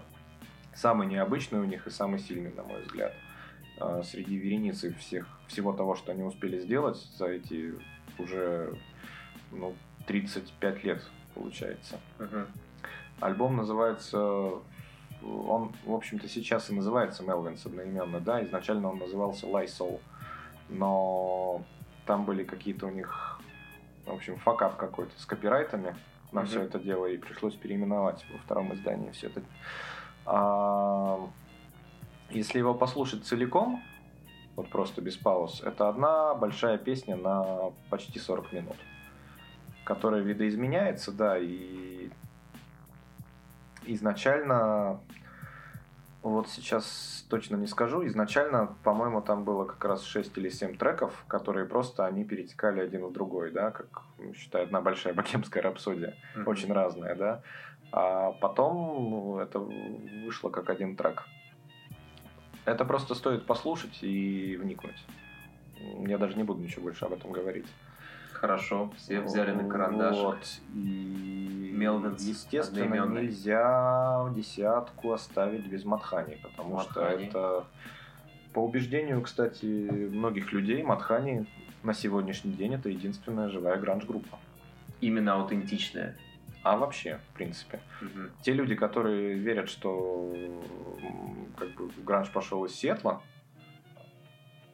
они убеждены, что только вот эта команда играет до сих пор в подобном саунде. Потому что Alice in Chains, там Pearl Jam, да, они начали экспериментировать со звуком. Кто-то выпустил альбом, как, например, Black Gives Way to Blue, замечательная пластинка, которая полностью, на мой вкус, лично испорчена стеной звука, абсолютной. Потому что ты не слышишь ни, ничего, кроме вот этого очень жесткого саунда, который очень громкий и очень плотный. Да, ну, как кто, и многие пластинки нулевых. Ну, конечно, не ради бога, да. Мы сейчас не о времени говорим, а просто о восприятии чего-то такого. Нет, нет, я имею в виду тогда. про стену звука, которая, ну, да. если помнишь, если ты слышал Металлики, э, Death Magnetic, ну, кто он же слышал? как раз попал на пик вот этого так называемого войны, войны громкости, и в, именно на Dead Magnetic эта громкость просто дошла до абсурда. Когда уже ты не слышишь ни барабанов, ни баса, ни гитара, все это у тебя... Ну, кому-то это нравится, значит, это, все это имеет право на существование. Да, все это превращается в какой-то общий звуковой поток, и в результате ты слышишь на грани хрипа. Да. Я каждый божий раз, начиная с 2009 года, ждал новый альбом своей любимой группы да, в, новом, в новой инкарнации. Но Ты сейчас я, я, я про Alice in Chains говорю, а. да, но я не, не, не то, что был разочарован, а мне все время там чего-то не хватало. Ну а как тебе То есть, если, в, 2013 если, если в первый раз вот эта плотность звука просто убивала практически все песни, да, то второй альбом с динозаврами, он, в общем-то, 2013 года, который он был замечательный, к нему претензий практически нет. А когда я слышал последний, мне показалось, а, так получилось, что я в прошлом году послушал э, два альбома прекрасных коллективов, к которым отношусь совершенно одинаково. Это был новый альбом э, Alice in Chains Rain or Fog, и это был новый альбом Tool. Ох, Когда... Про Тул я могу часами говорить. Да, но у меня к ним отношение было одинаковое. То есть мне казалось, я слушаю группу, которая пытается походить на Alice in Chains и на Tool. То есть это был огромный один большой самоповтор. Ты знаешь, И мне в первом, кажется, и во втором что случае. слушатель Вот просто настолько привык. Во-первых, такой промежуток времени прошел с э, момента выпуска их э, альбомов, которые публике запомнились, да, и которые полюбились помники публике. Это во-первых. Во-вторых, уже все эти ходы мы слышали много раз. Ну, разумеется, да. И я- создается впечатление, что они просто это повторяют. На самом деле они просто играют в своем стиле. Вот то же самое Red Hot Chili Peppers. Если ты услышишь новый альбом, тому ну, человеку, который вот не влюблен по уши в Red Hot Chili Peppers, ну, покажется, что, блин, ребята, ну вы как бы играете одну и ту же песню. Но у меня не было такого лет? ощущения в 2009, например, году и в 2013 с Элисами. Ну, совершенно не было. А здесь, ну, такое ощущение, что высосаны из пальца. То есть Да? они нет, они А сами мелодии. очень, очень качественная музыка, но просто вот с, э, сплошной самоповтор как будто бы. Я не говорю, что песни похожи на предыдущие Мгм. какие-то, да, а просто... Хотя на самом деле похожи. Ну, местами, Давайте может, и похожи, это, это, это Но нормально. нет ничего плохого. Это нормально. Просто, в принципе, при всем уважении к Уильяму Дювалю, я, кстати, не, не из тех людей, которые вот его хейтят. так Дюваль это да. новый вокалист Alice in Chains, э, который пришел на смену умершему в 2002 году Лейну Стейли. Ну да, он, он пришел на смену для живых выступлений, Да. во-первых, да, новый вокалист Chains это Джерри Кантрелл все-таки. И это, наверное, правильно. Потому что я к Дювалю отношусь хорошо. Он, он замечательный мужик, он отлично поет, да, и я не из тех, кто вот говорит, фу, это все не то. Но при этом вот у Элисов есть свой специфический саунд, который, что бы они ни играли, да, они могут сыграть кавер-версию на какую-то Калинку совершенно другую, да, тему, как вот с Tears было, да, песней. да. А, и- Это и все равно Rush. это их, и все равно Наверное, это, Rush. да, и все равно это их саунд. То есть Джерри Кантрелл может сыграть кантри-мелодию, как в песне FG с какой-то кантри-командой, я не помню, честно говоря, как она называется, Мгм. и все равно это будет звучать как Джерри Кантрелл. То есть для меня эта команда, это в, перв- в первую очередь была Джерри, а не Лейн. Даже вот тогда, в, в ранние вещи, потому что, ну, не знаю, у коллектива может быть, наверное, дол- должна быть душа и сердце, да, и должен быть мозг и мотор. То есть, если Стейли это был душа и сердце, то мозг и мотор это был Джерри. Ну, понятно, да. Без первого жить можно, ты станешь, может, менее интересным, да, но без второго жить нельзя. Вот, поэтому, ну, как-то так. А на десятое место я поставлю столько много претендентов, но выберу я, пожалуй, все-таки команду под названием... Для меня это Фред. Это очень мало кому известная группа из Сиэтла, опять же, того же. Да, у которой очень странная история. Очень странная. Потому что, да, они были одними из тех вот ноунеймов э, из 140, некоторых из них, да, в ту эпоху. Э, у них вышел в 94 году альбом Everyday Grace, про который, в общем-то, никто никогда особо толком не слышал. Ни в 94 году, ни в 95-м, ни, ни в 2000-х. А потом как-то всплыла то ли в сети, то ли еще, я точно эту историю не помню, но, по-моему, в сети всплыл какой-то пиратский бутлеговский сборник Alice in Chains, где были какие-то демо-версии их э, старых песен, которые потом вошли в этот вот большой сборник Music Bank. Мгм. Да, там, ну, другая вариация, Junkhead, например, да, с Dirt и прочее. И там, среди прочего, было пять песен Фред, которые были подписаны, что это Alice in Chains, просто неизданные совершенно, да, ранее песни. Мгм. Это звучало действительно очень похоже. И особенно если ты это слушал там в то время на аудиокассете, ты действительно мог в это поверить. Но это была группа Фред, я не знаю, откуда все это пошло, как это появилось, но благодаря этому сборнику об этой группе узнали. И даже поскольку интернет уже был не редкостью, причем там даже были придуманы какие-то левые названия, то есть с, э, песня под названием Every Greylands, да, она шла как Blue. Почему, от чего, одному богу известно. А, И даже сайт появился такой под названием itsnotellis.com, который запустил человек по имени Рокки Полон, который был басистом в группе Фред, да, и одним из двух вокалистов. Ну, лидером, в общем, команды. С ним тоже интервью у меня в паблике можно почитать, кстати. А, и про них узнали. Рано или поздно, да, что вот э, заходили на этот сайт, его как-то в блогах где-то, в ЖЖ, на форумах, которые были тогда очень популярны, стали постить и говорят, о, прикольно, а оказывается в сетке еще была команда, про которую почти никто ни хрена не знает. И это потрясающий альбом на самом деле, очень недооцененный, как и сама группа. А, несмотря на то, что это, в принципе, группа одного альбома, да, у них годом позже вышел второй, который совершенно по саунду отличается. Он очень электронный, очень готичный, Мгм. и это, это совсем не то. Как сказал сам Рокки, просто он встретил не ту женщину в свое время, которая, да, повлияла на него не с самой хорошей стороны. И получилось то, что получилось. А Everyday Grace, вот эта пластинка 94 года, ребят, ну кто не слышал, послушайте. Оно того стоит. Если вам нравится Элси, да, если вам нравится что-то такое очень мелодичное и спокойное, как Jar of Flies, разочарованы не будете. Имеется в виду акустический альбом Alice in Chains. Но он не акустический. Полуакустический. Да, и Скажем так, да. такой... э, э, Эксперимент, Эксперимент, который был да. записан, насколько я помню, за 9... написан и записан всего за 9 дней, если я ничего не Да. путаю. У Alice in Chains два э, таких спокойных альбома. Это Сэп Но это и пишки, да, года, Пишка, да. И 91-го Jar of Flies. только. 90 Первого. Первого. 92-го это был Dirt, да. Вот. Ну, в общем, да. В эту десятку еще многие мы могли войти. Я бы туда Тед еще включил. Я Screaming Trees бы туда включил. Но вот для меня Ну, вот кстати, это да, я удивлен, что Screaming Trees, собственно, с Марка Леннигана, который уже, который, который десятилетие выступает э, сольно, с которого мы начали, почему не вошли Screaming Trees? Ну, потому что прекрасные. объять необъятно невозможно. Да. а Это чисто мое восприятие, которое, Мгм. опять же, повторяю, никому не навязываю. Мгм. Screaming Trees потрясающая команда, у них большая история, она началась в 86-м, закончилась в 90, э, по-моему, все-таки ближе к девятому году. И вот для меня это группа трех альбомов, например.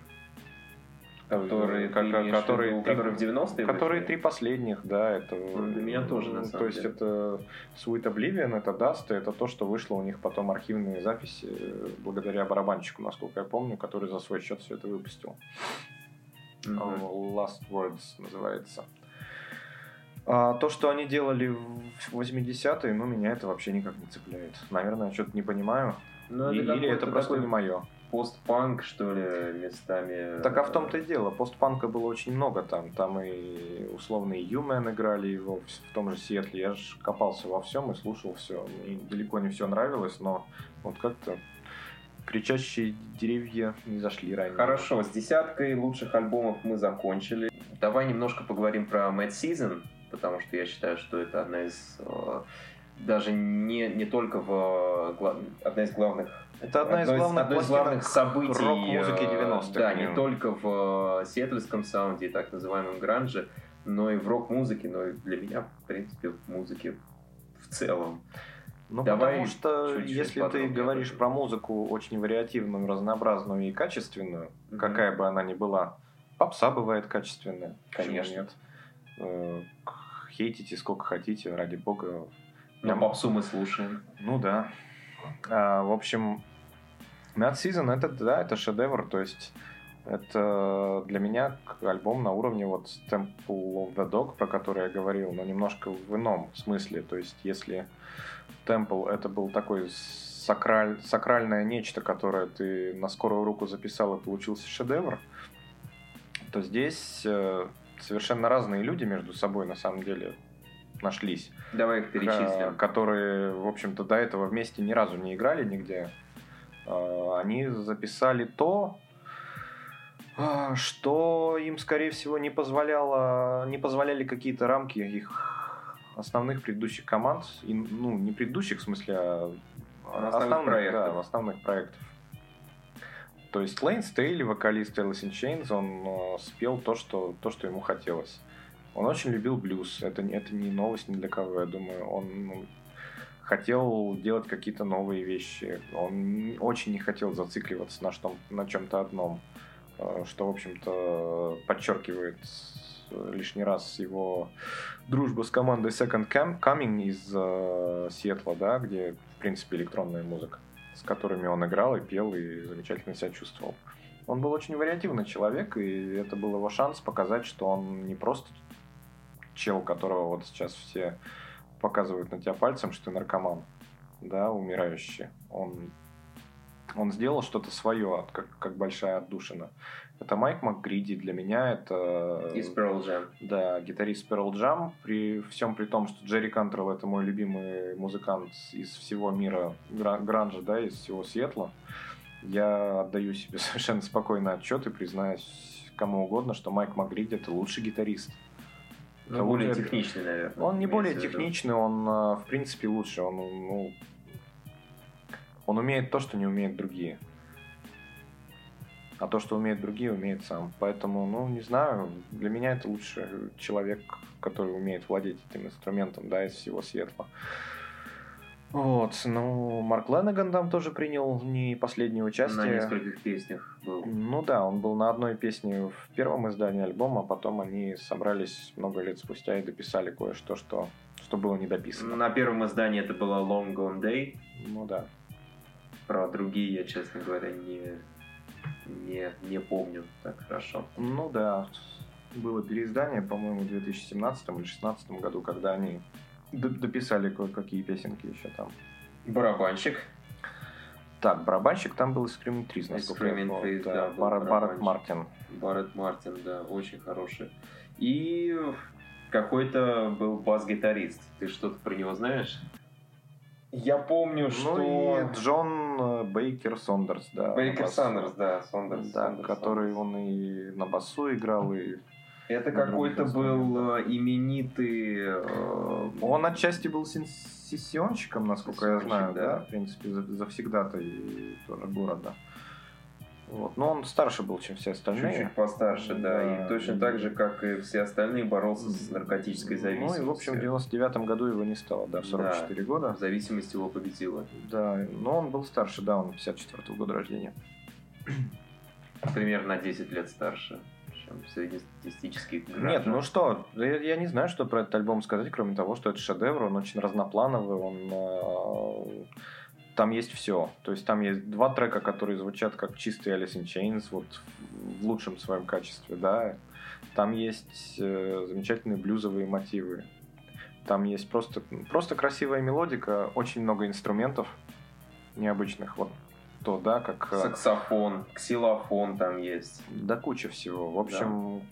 как Джерри Кантрелл тот же говорил, что вот для меня самый лучший альбом, он всего один. Это тройник Джорджа Харрисона, потому что он использовал, он в него впитал всю музыку, которая только может быть mm-hmm. в плане рок-н-ролла, да, вот так же и здесь очень похоже на...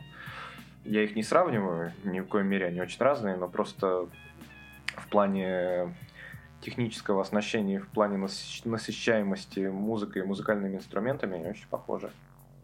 Ну и практически на одном уровне стоят, извините. Ну, собственно, этот альбом очередное доказательство того, что сиэтльский саунд был настолько разнообразен, и он не, не был просто гранжем. То есть э, музыканты... Что гранж это не саунд. Да, и гранж это не саунд.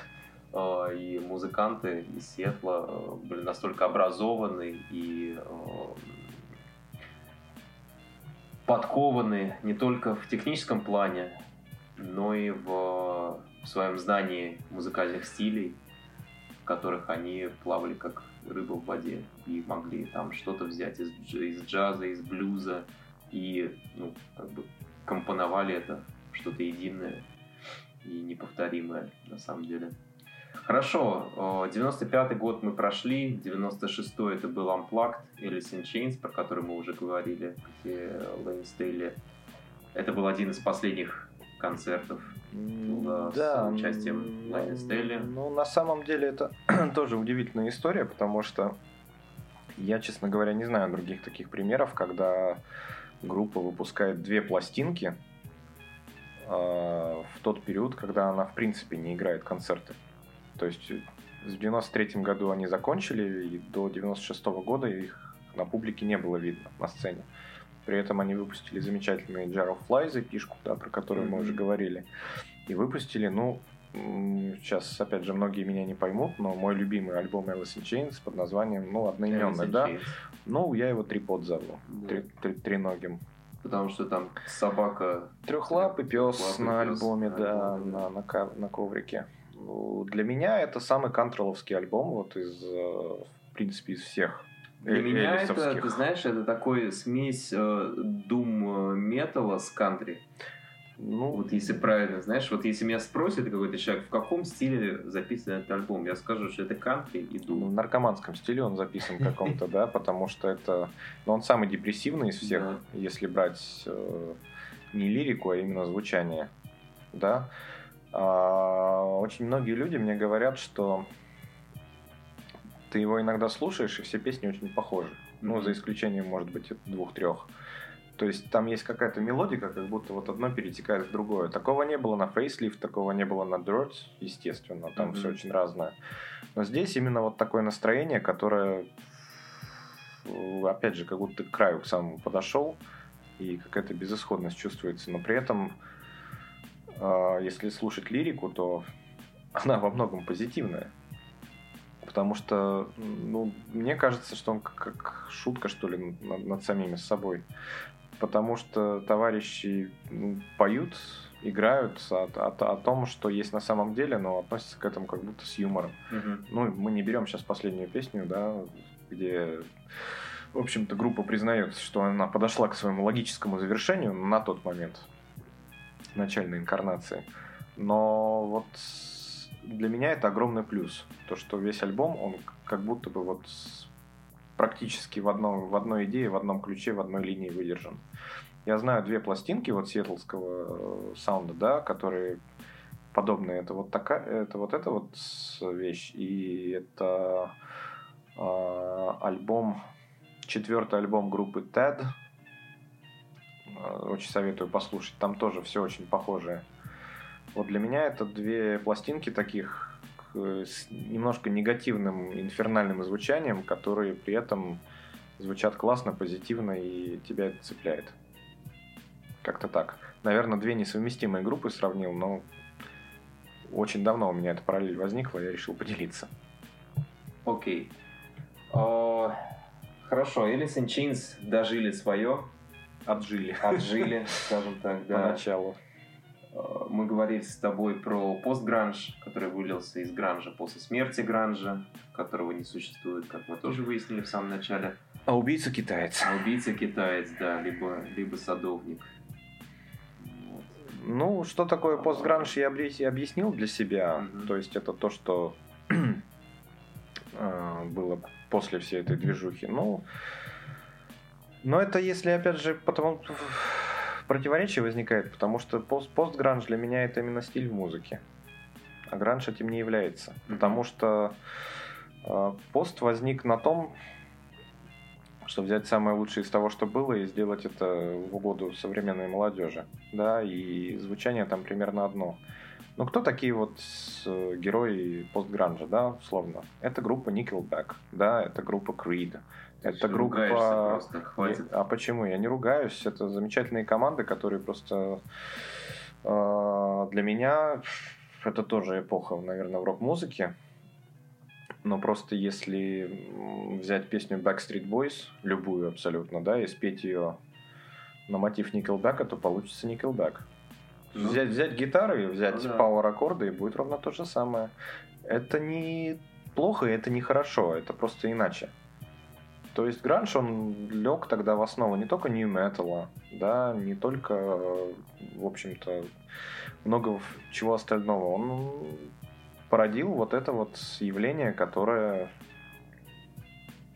ну, для многих людей это было чем-то особенным тоже. Падлов мат была. Падлов мат. Прекрасно. Она... Ты видел э, только не, кавер. не надо про About a Girl, пожалуйста. Да. Мне кажется, что он, э, это, это было либо не очень удачная шутка, либо человек серьезно болен, и ему просто нужна помощь. Я желаю ему всяческого здоровья. В общем, для Но... тех, кто не знает, посмотрите, этой весной вышло, вышел кавер на YouTube от группы Падлов Мат на трек About на a Girl. About да. a Girl Nirvana. Там либо инсульт у человека, либо он прикалывается. Ну, в общем, он очень странно поет, как на, на грани добра и зла. Не знаю, мне Control нравится их первая пластинка. Там нет ничего своего, но какая разница. Такого ничего своего, в принципе, у, многого не, у многих нету, а качает, качает, и хорошо. Ну и да, пусть... ну, для меня постгранж, он ну, в первую очередь, он... Он искусственный. Знаешь, это такой, ну, не то, что искусственный, это такой более простой э, брат Гранжа.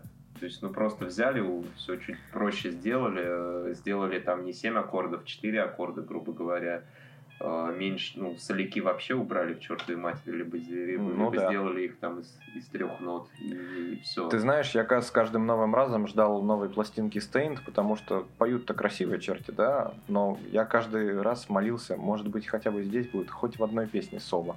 Ну, хотя бы в одной. Ну, Аарон Льюис потрясающе поет, да, но, но черт возьми, да. ну что это такое? Стейн хорошая группа была. Ну, по крайней мере, в 2001 году. Помню. Да и в пятом ничего, и в седьмом, а, и прочее. Ну, просто, ну, ребят, ну, вы либо играете, либо нет. Это то же самое, что поставить шесть кирпичей в ряд и сказать, я построил вам стенку. Ну, что это такое? Нет, ну я опять же ни, никого не хочу обидеть, это просто ну, восприятие, потому что кто, кто-то это гранжем называет. Ну, ребят, вы послушайте, вы в конце концов качественную музыку любите или просто вот вот это вот, да? Это разные вещи. Послушайте альбом Mad Season и послушайте альбом Temple of a Dog и сравните это со Staind. Или с Creed. Ой, не будем о Боге. Да, да. Христианский рок. Все, что нужно знать о христианском роке, сказано в South Park'е, поэтому я ничего не буду говорить. Ну, кстати, Creed — это мое так называемое guilty pleasure. То есть я понимаю, что это, ну, может быть, не, не очень, но так иногда я тихонечко включаю. И, чтобы никто не слышал. Чтобы никто не слышал, да. Самое главное, чтобы Господь не слышал. И, э, или соседи, которые, мало ли, настучат на меня, там еще правоохранительным органам ко мне ворвутся, скажут, что ты тут делаешь вообще, парень? Я очень уважаю одного американского человека, кстати, я на него в Инстаграме подписан. он ведет там страничку под названием Grunge Bible. Я не знаю, как парня зовут, но интересные посты иногда делает. Я был до, до недавних пор уверен, что марихуана легализована только в Уругвае, но, видимо, это не так, потому что он э, написал, в что... Штатах, нескольких штатах легализовано. А, ну, вот видишь, ну, я не знаю. В Европе, в этом, в Нидерландах. Не, в Нидерландах уже нет. Как? Ну, потому... А вот все, Голландии не стало, не стало их травы. Потому что да. они запретили себя называть Голландией. Но речь не об этом. Ну, речь, речь о важном, это, это очень существенно, да, я считаю. Он написал, что мир делится на вот у меня был друг, который говорил, а у нас можно матом ругаться в эфире, нет? Можно. А, ну хорошо. В общем, он говорил, что я еще подростком был, он говорил, что музыкант Петро... из моего родного Петрозаводска, я не буду имя называть, чтобы не, не палить человека, что мир делится на двух людей. Те, которые любят Битлз, и те, которые ему доебы. Ну, то есть, такое нормальное заявление. В принципе... Либо наоборот. Либо, да, оборот на да как магистр Йода бы сказал. Но, в общем, а здесь человек, я не знаю, под какими веществами, он написал, что причем, я повторяю, человек, который делает замечательные посты, он очень много знает, э, сказал, что, вы знаете, мир делится на тех, кто любит Крид, и на лжецов. То есть это для меня это примерно такая же чушь, что Black Lives Matter вот сейчас. О, вот это придется вырезать точно. Возможно. То есть, ну, все, все, что я вот говорил до этого, вы просто сравните. Люди играют свою музыку, они себя как-то позиционируют, и, и эта музыка откуда-то взялась. В общем-то, она взялась понятно откуда. и мотивчики вот эти и прочее. Ну, а, ну давайте хорошим. Окей. Okay, uh, о смерти Курта Кобейна мы поговорим. Ну, в принципе, об этом и так все знают. Элис in Chains в 2002 году лишились Лейна Стейли замечательного, который с, в период с 96 по 2000, ну, собственно, по, до своей кончины почти не появлялся на людях и вел отшельнический образ жизни. Собственно, кроме того, что он ширялся и э, Играл в видеоигры. Да, играл в видеоигры, он ничего не делал и закончил Не, ну почему? Жизнь, он, он сделал нескольких замечательных еще парочку вещей. Записали Get, Get Born Again Get в 99 да. году, да. Записали. Это, финальный трек. Финальный был Дайт, по-моему, да, да, потому что они его даже они, они его даже тупо не свели нормально, потому что Control, насколько я знаю, захотел его выпустить именно сырым. Угу. Ну, потому что это очень знаково было, и всем было понятно, что это последнее, что они сделают. А, и вроде он с Том Морелло еще записал трек да, этот для, для фильма «Факультет». Да, вот этот кавер на Pink Floyd. Отличное кино. Элайджа Вуд, Сальма Роберт Родригес, да. Роберт Родригес. И Сальма нелепый, такая молодая. И, и Сальма такая молодая. Родригес самый нелепый режиссер, на мой взгляд, вообще в истории кинематографа. Нет, самый нелепый Михалков. Вот это точно придется вырезать. Но я в Минкульт не буду копию относить. Хорошо. Хотя я по работе там часто бываю. Уж постарайся. А, хорошо, значит, 2002 э, на диване умирает Лейн Стейли. Весит он на момент своей смерти 39 килограмм, как показал э, репорт отчет о смерти. Э, это был апрель 2002 года. Ну да, Джерри Кантрелл выпускает Degradation Trip, про который я уже говорил, и добавляет туда один трек э, уже буквально перед самым финалом, когда уже альбом был готов. Он быстро добавляет туда один трек, который посвящает памяти ушедшего друга. Как под названием Гон. Да. Гон. Очень похож на шекспировский стих на самом деле и очень трогательный. Вот, ну что, как я говорил раньше, я рад, что эта группа потом, спустя 4 года, снова возобновила свою движуху и, в общем-то, играет до сих пор. Хотя, вот, честно говоря, на, на сегодняшний день, на, ну, скажем так, за последний год, особенно когда появилась информация, что у Уильяма Дюваля вышел сольный альбом новый, да, и что Джерри Кантрелл сейчас вовсю работает над третьим сольником, чему я очень рад. Я надеюсь, что это будет то, что нужно. Хотя он никогда не подводил. А, я вот честно тебе скажу, я почти уверен, что Рейнер Фог в прошлом году это была последняя пластинка Элисов. Почему?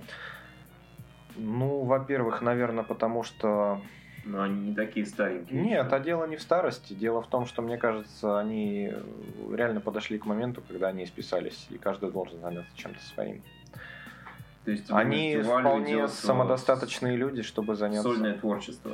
Ну почему? Он может вернуться к группе Comes Fall, которая никогда официально не распадалась.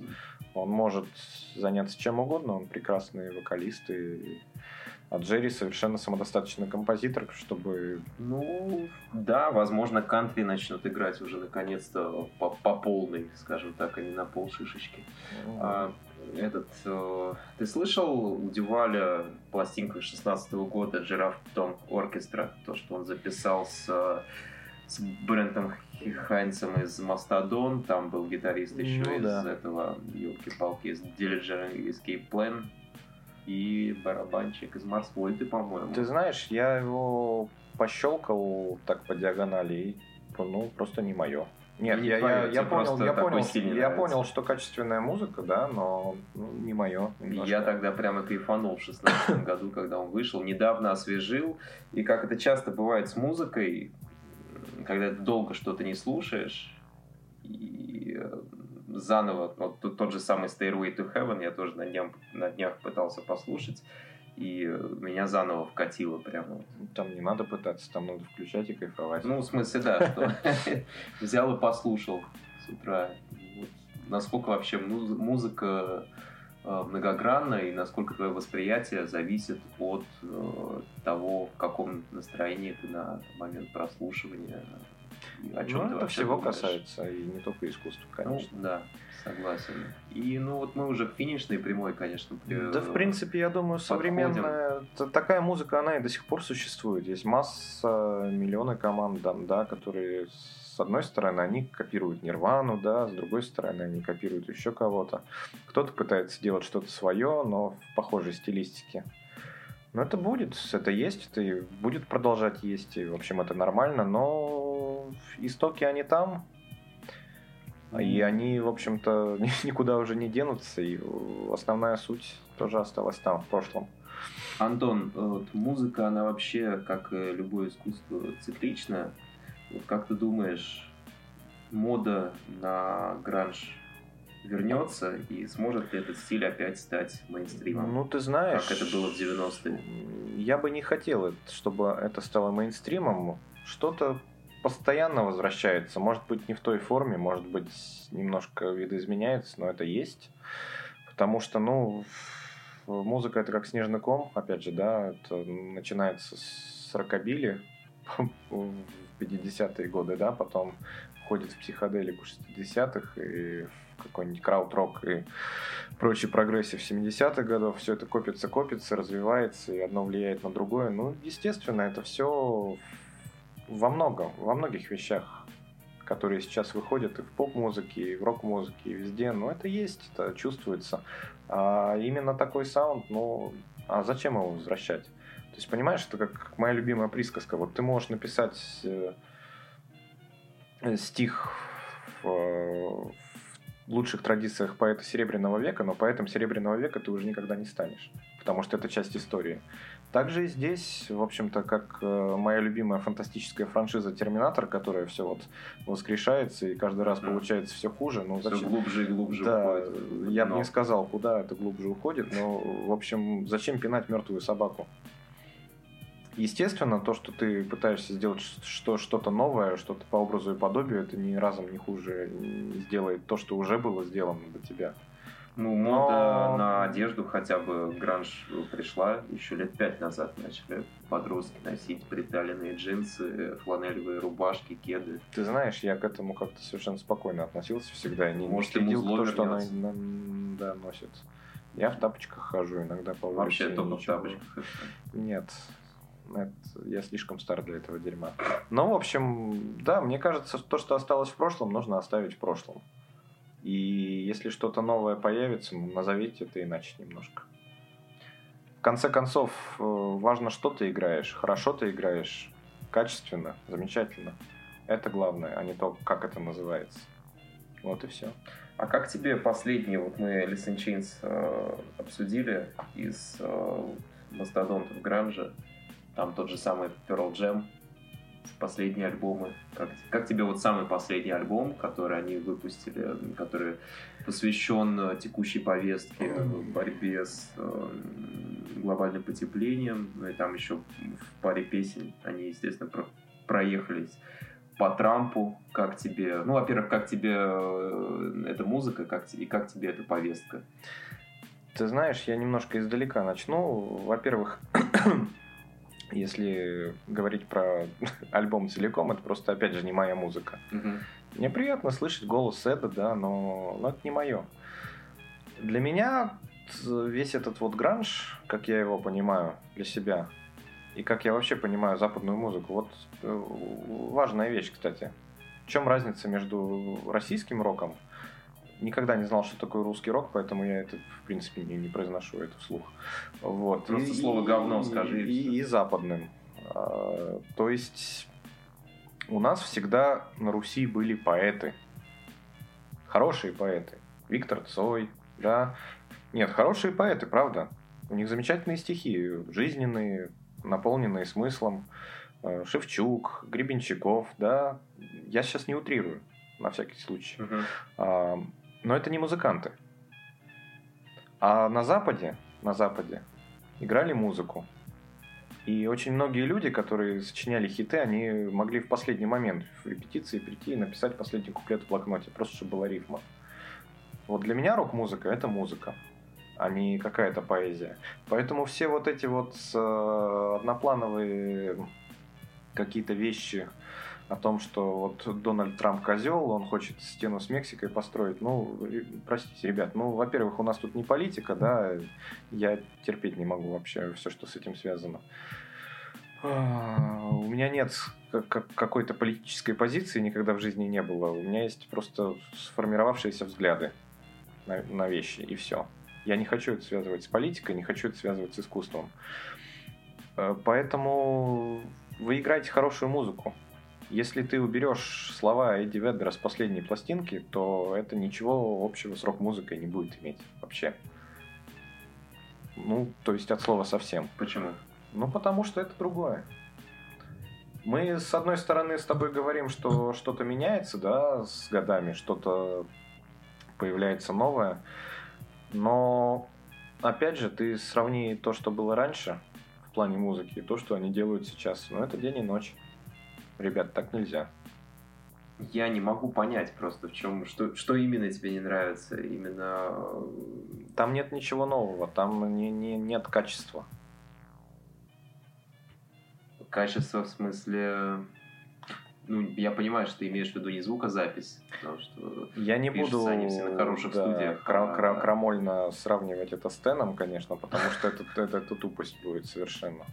Это то же самое, что сейчас, вот, не знаю, Оззи Осборн выпустил трек с Элтоном Джоном и сказать, а, зачем ты с ним поешь, ты же в 70-м году замечательно пел совершенно другое, и вообще это было иначе, и раньше вообще трава была зеленее. Это все так говорят. Но ну, мне кажется, я ну, опять же Ози просто... это максимально конъюнктурный чувак. Я опять же просто говорю о мере своего восприятия. Я понимаю, да. То есть для меня э, западная музыка, почему я ее всегда предпочитаю и буду предпочитать э, нашей отечественной, какая бы качественная она ни была, потому что это про музыку. А у нас про лирику. Если мы говорим э, о последнем альбоме Pearl Jam, это про лирику. Для меня это, ну, мимо. Я тебе честно скажу, на последнем альбоме Pearl Jam на лирику я стараюсь, э, знаешь, так ушки прикрывать немножко. Ну, что ты же сам сейчас только что сказал, что они, в принципе, на это упор делают. Потому что там какие-то громкие заявления, там, там глобальное потепление, но... не, на, не носите лис на шее, там, и, и голосуйте за черных. Ну, господи, ну ради бога.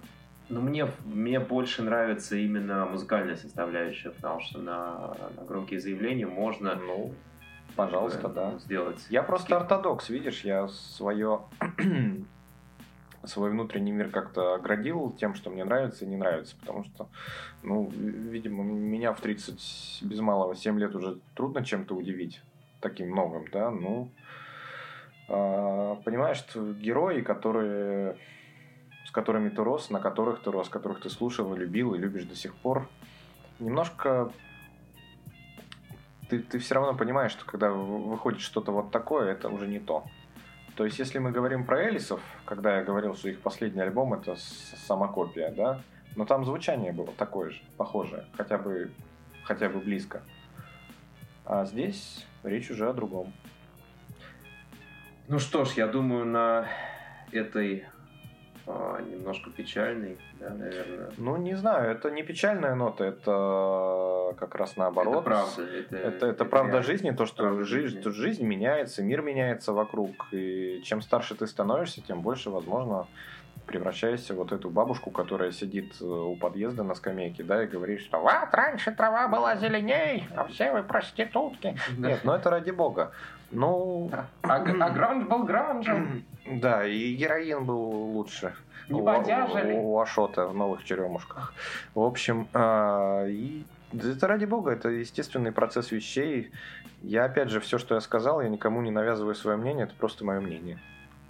Окей, тогда на этой о, реалистичной ноте мы закончим. Антон, спасибо тебе большое. У нас в гостях был Антон Спиридонов, автор э, канала, точнее паблика I've Written My Own Part, который посвящен гранжу.